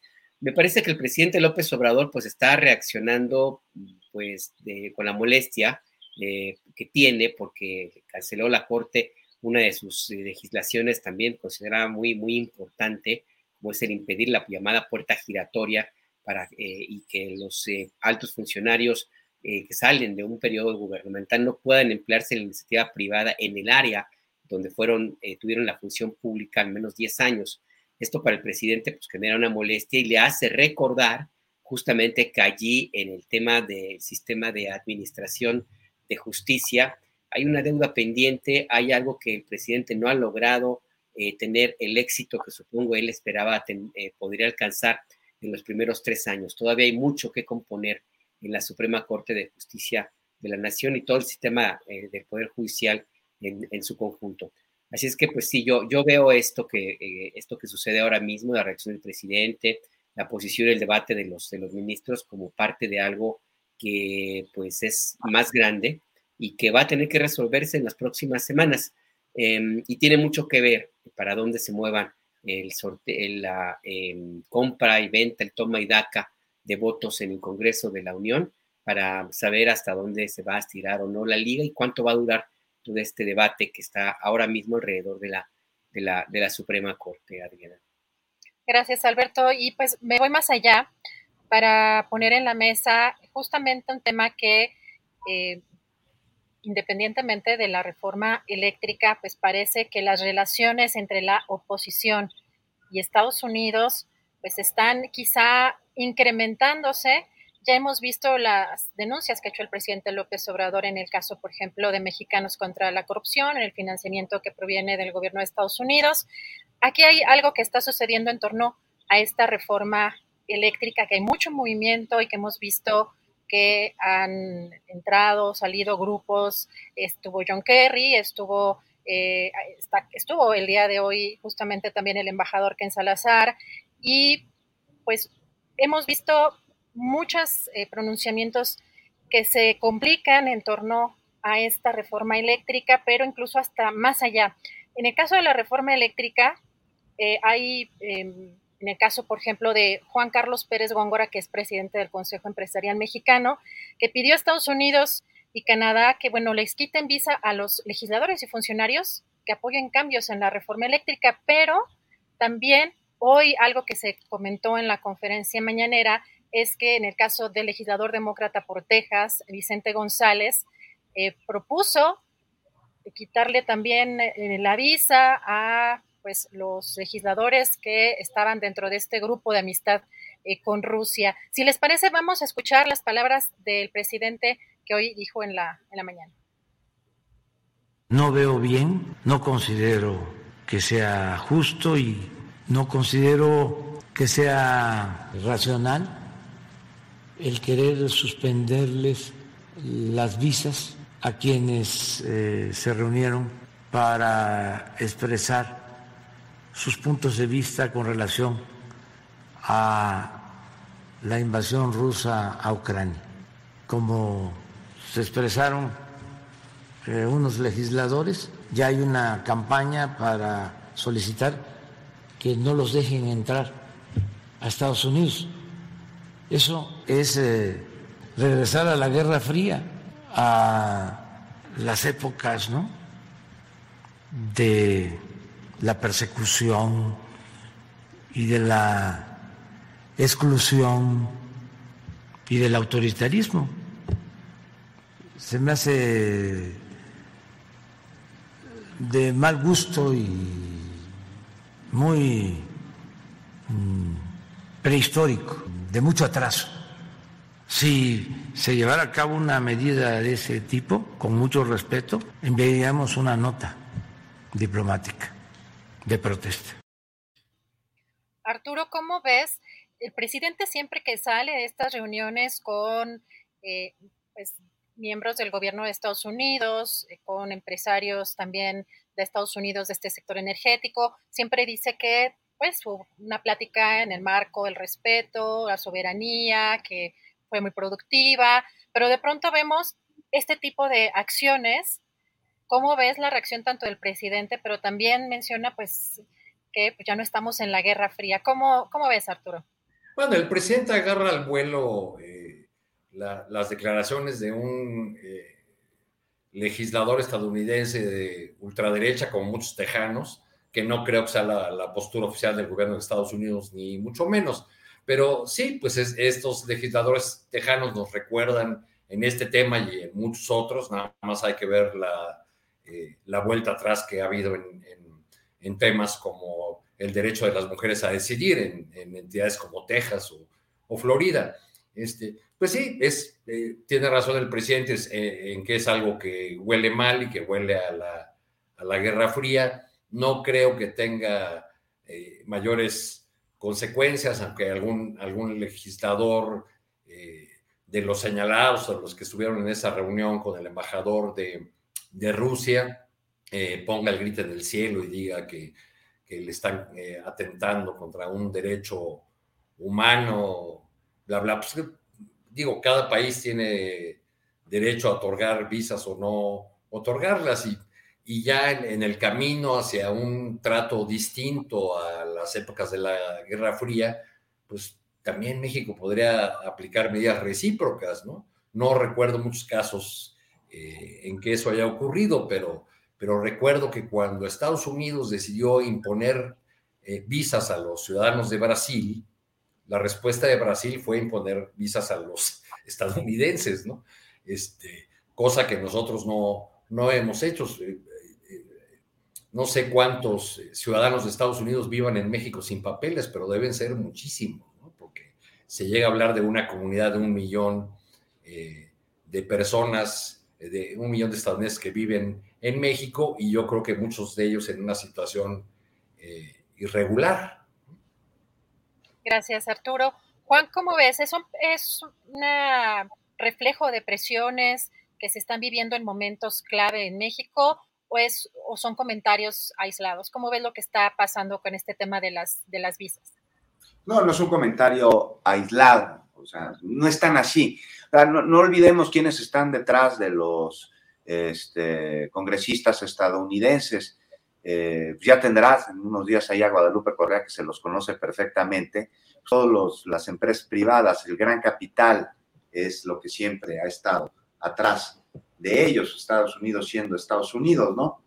Y pues esta aclaración, pues sí, el presidente dice regreso a la Guerra Fría, sí, a la década de los 60, 70, de los 80, pues con esta ocurrencia, ¿no? De, Vicente González, que pues ha caído en el fanatismo pro-yanqui. Digo, yo creo que ni a Donald Trump se le habría ocurrido decir esto. Imagínate cancelarle visas a los legisladores que participaron en el Grupo de Amistad México-Rusia. Este, muy interesante lo que dice Arturo, ¿no? Sobre la reciprocidad. por ejemplo, con las visas, ¿no? carísima además, complicadísimo sacar una visa este, para viajar a los Estados Unidos, están en su derecho de tener este tipo de políticas este, migratorias. Un poquito de reciprocidad no, no vendría mal tal y como en su momento hizo Brasil. No, pero ahí tienes a los, a los este, estadounidenses, ¿no? Le andan haciendo, por ejemplo, llamados al gobierno de México para que se respete el derecho de expresión, la libertad de prensa, de ideas, pero siempre y cuando estas ideas vayan de acuerdo a sus intereses, porque si no, pues adiós tu visa, ya no eres bienvenido. Y es que, pues así, sin, sin importar si pertenecen al Partido Demócrata, como fue este el caso, o al Republicano, pues al final, te digo, Estados Unidos siendo Estados Unidos con esa soberbia que les hace creerse guardianes del mundo, con lo que utilizan, por ejemplo, el eufemismo de ayuda humanitaria para referirse a una invasión. O sea, no sé, que primero liberen a Assange si tanto les preocupa la libertad de prensa. O sea, que nos digan cómo se distribuye la droga una vez que cruzó la frontera, porque esta va para allá ahí está el consumidor, ¿no? Nos avientan la bolita a nosotros, como si ellos no fueran los que la piden, los que la pagan y lo que las distribuyen. Entonces, esta declaración ahí sí, medio aislada de este congresista, pues se suma a, una política estadounidense y una forma de hacer las cosas que es muy representativa de, ellos, no se sienten los dueños del mundo. ¿Con qué cara andan hablando de libertades si pues, a un grupo de amistad con Rusia le quieren negar la visa. Pues ahí está. Ni, ni qué más decir, Adriana. Gracias, Juan. Alberto, ¿tú qué piensas de este tema?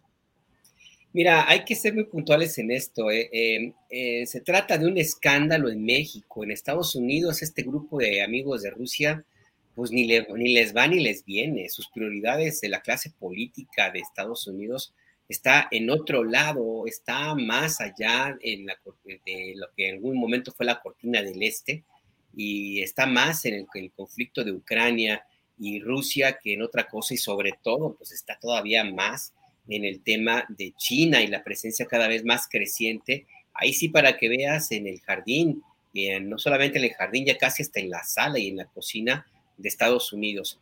Yo creo que esto es más bien una calentura aquí de la oposición mexicana. No hay más allá de qué preocuparse en ese sentido, fuera de que te vayas a perder alguna de las gracejadas de los opositores, porque no, no veo que, haya más allá de, esta, de este mero discurso, de este comentario, de este personaje que, por cierto, está también buscando la reelección y por lo tanto, pues es una razón de más para tratar de aprovechar toda la tribuna que sea posible para ganar votos. No hay que olvidar que para en algunos estados de la Unión de Estados Unidos em, es muy redituable utilizar a México y la migración eh, como un elemento para llenar estadios, para llenar mítines. No hay que olvidar que Trump, Trump cuando tenía un auditorio que no reaccionaba, que estaba más parco, se refería al muro y de inmediato recuperaba la atención de su, de su audiencia. Y es una vieja estrategia de la clase política estadounidense que pues, a mí no me sorprende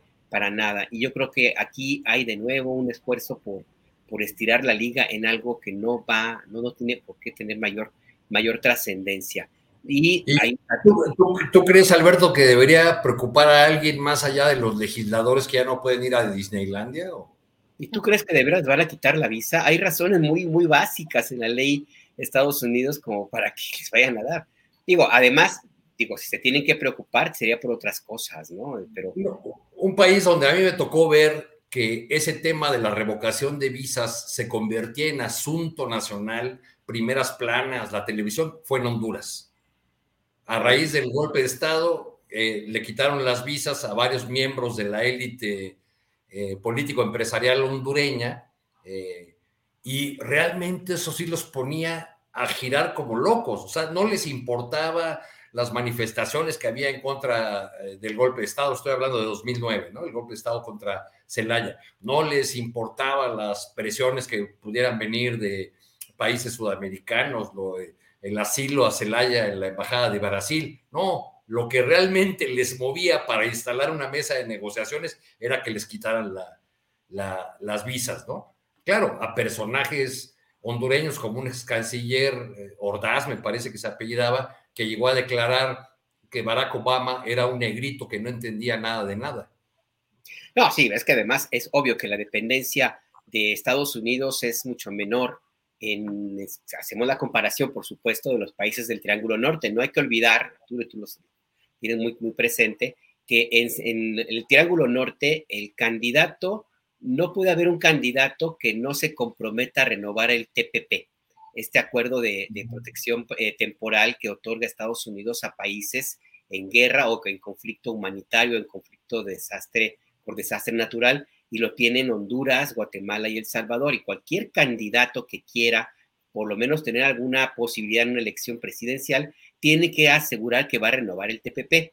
No es el caso de México, donde la dependencia eh, de, Estados Unidos es, es más en términos económicos, pero no al nivel de allá, de, Centroamérica, y también es mucho más en términos de, ¿cómo decirlo?, mediáticos. Les importa más a los políticos mexicanos lo que pueda aparecer publicado en el New York Times o en el Washington Post, por ejemplo, que lo que pueda ocurrir en un medio que, honestamente, lo digo yo, yo trabajé ahí, más importante que la BBC, por ejemplo, ¿no? O sea, que en términos reales tiene más fuerza, más presencia a, nivel internacional. Entonces, pues sí, la, política mexicana está muy medida, muy matizada en, de, cómo se ve en Estados Unidos, pero en términos reales no pasa nada, porque de este tipo de bravatas, en las últimas décadas, yo creo que en los últimos 50 años, ha habido muchas. Y la única que yo recuerdo que haya tenido algún efecto así realmente importante, a lo mejor ha habido otras, pero la que me viene a la, cabeza ahorita mismo, pues fue en 1985, cuando se cerró la frontera por el asesinato del, del agente de la DEA Enrique Camarena Salazar, el Kiki. De ahí en fuera no ha habido alguna cosa que realmente tenga una repercusión importante. Y ojo, ya para cerrar, eh, eh, Adriana, este personaje que, y la suesta amenaza pertenece al Partido Demócrata. En México existe una idea de que el Partido Demócrata es amigo, amigo de los mexicanos, y es al revés. El peor enemigo de México son los presidentes demócratas. Un presidente demócrata empezó el muro, Bill Clinton, y un presidente demócrata popular, querido Premio Nobel de la Paz, le llamaron el deportador en jefe, Barack Obama. Así es, así es, Alberto Nájar, muchísimas gracias y les pediría un minutito si quieren de un aviso parroquial, postrecito, algo para cerrar, Arturo Cano. Yo nada más hacer un comentario a lo último que dijo Alberto, que no te oiga Marcelo Ebrard con eso del tema de los demócratas. Ya, ya, ya lo está ayudando. Tiene muchos amigos por allá y de ese partido. Gracias. De todos lados. Gracias, Adriana, por tu, por tu conducción. Gracias a, ustedes. Aprovecho ya para despedirme porque sé que eh, regresa Julio a rematar, a cerrar el programa. Así es, gracias Arturo. Eh, Juan, ¿qué, ¿con qué cerrarías? Pues rápidamente, dice, dice Alito Moreno, hablando de política exterior, que para el PRI la mejor política interior es la política exterior.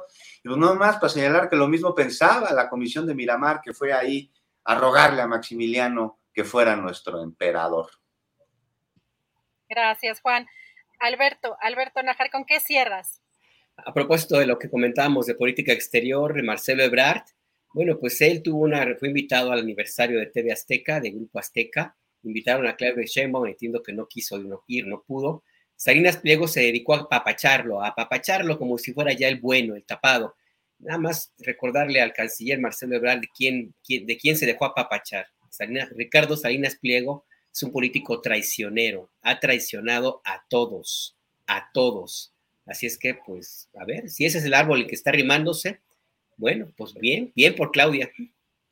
Así es, Alberto, y vi una fotografía que puso justamente Salinas Pliego y qué gran poder de convocatoria, muchísimos gobernadores y bueno, eh, un, un, evento pues más bien no empresarial, sino diría yo político, también como, como comentas, Alberto, pues les agradezco muchísimo la, pues, la participación de ustedes y siempre compartir es un gusto, queridos colegas. Arturo, muchas gracias. Nos vemos el próximo muchas miércoles. Gracias, Adriana, Juan, Alberto, gracias a todos quienes nos acompañaron. Gracias. Juan Becerra Costa, muchas gracias. Nos vemos el próximo miércoles.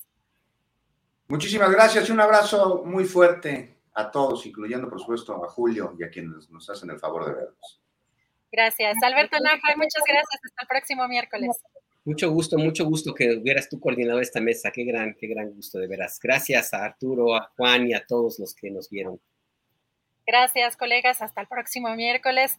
Gracias por su participación y nos vamos ya para cerrar este programa con nuestro querido Julio Astillero que ya anda por aquí, listísimo para cerrar el programa. Julio, ¿cómo estás?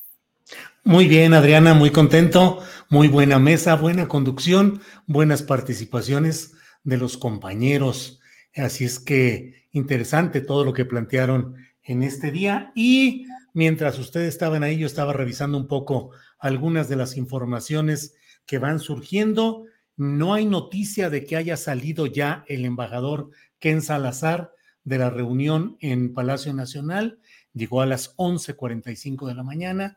Según algunos reportes periodísticos, fue recibido por un ayudante, por alguien de la ayudantía del presidente López Obrador e introducido a Palacio Nacional y hasta el momento no hay ninguna información en los portales periodísticos de lo que haya sucedido. Del que sí hay un seguimiento casi te diría eh, milimétrico es de Adán Augusto López, quien según lo que publica el periódico El Universal en su portal, dice, Adán Augusto López se refugia en el metro tras polémica de usar presuntamente un avión de la Guardia Nacional. No quiso dar declaraciones al respecto a pesar de la insistencia de los reporteros. Dijo que de ninguna manera violó la ley. Dijo, ya lo aclararé en su momento con la autoridad correspondiente. Agregó, no acostumbro a dar declaraciones. Si quieren ver, saber sobre una actividad pública, ahí están los organismos de transparencia.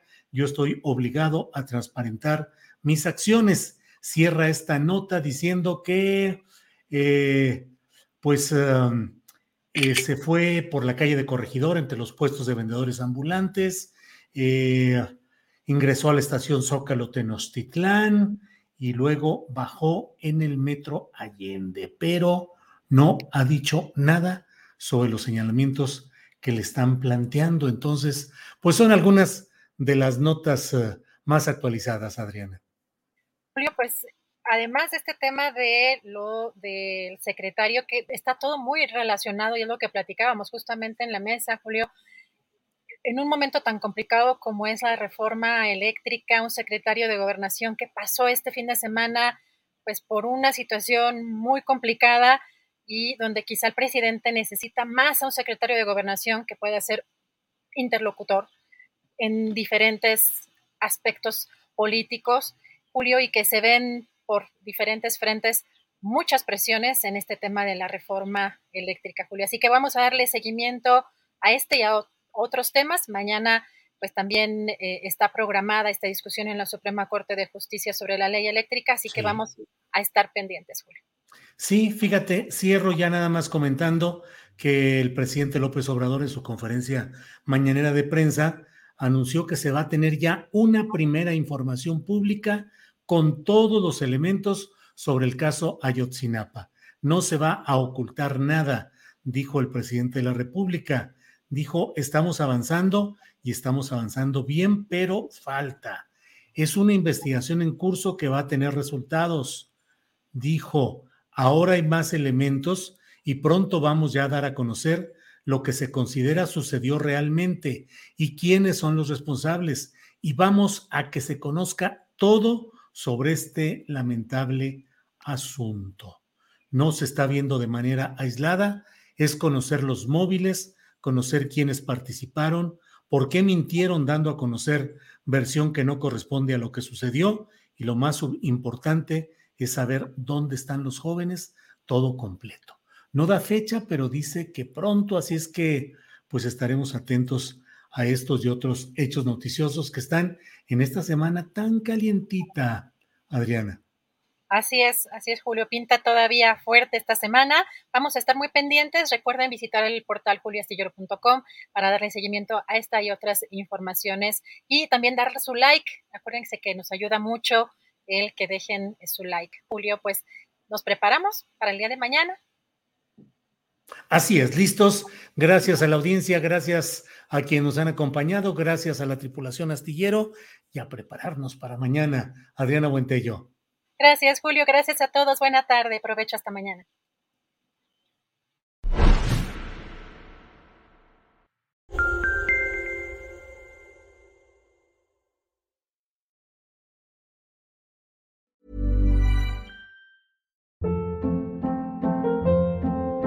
Hold up. What was that? Boring. No flavor. That was as bad as those leftovers you ate all week. Kiki Palmer here, and it's time to say hello to something fresh and guilt-free. Hello Fresh. Jazz up dinner with pecan-crusted chicken or garlic butter shrimp scampi. Now that's music to my mouth. Hello Fresh. Let's get this dinner party started. Discover all the delicious possibilities at hellofresh.com.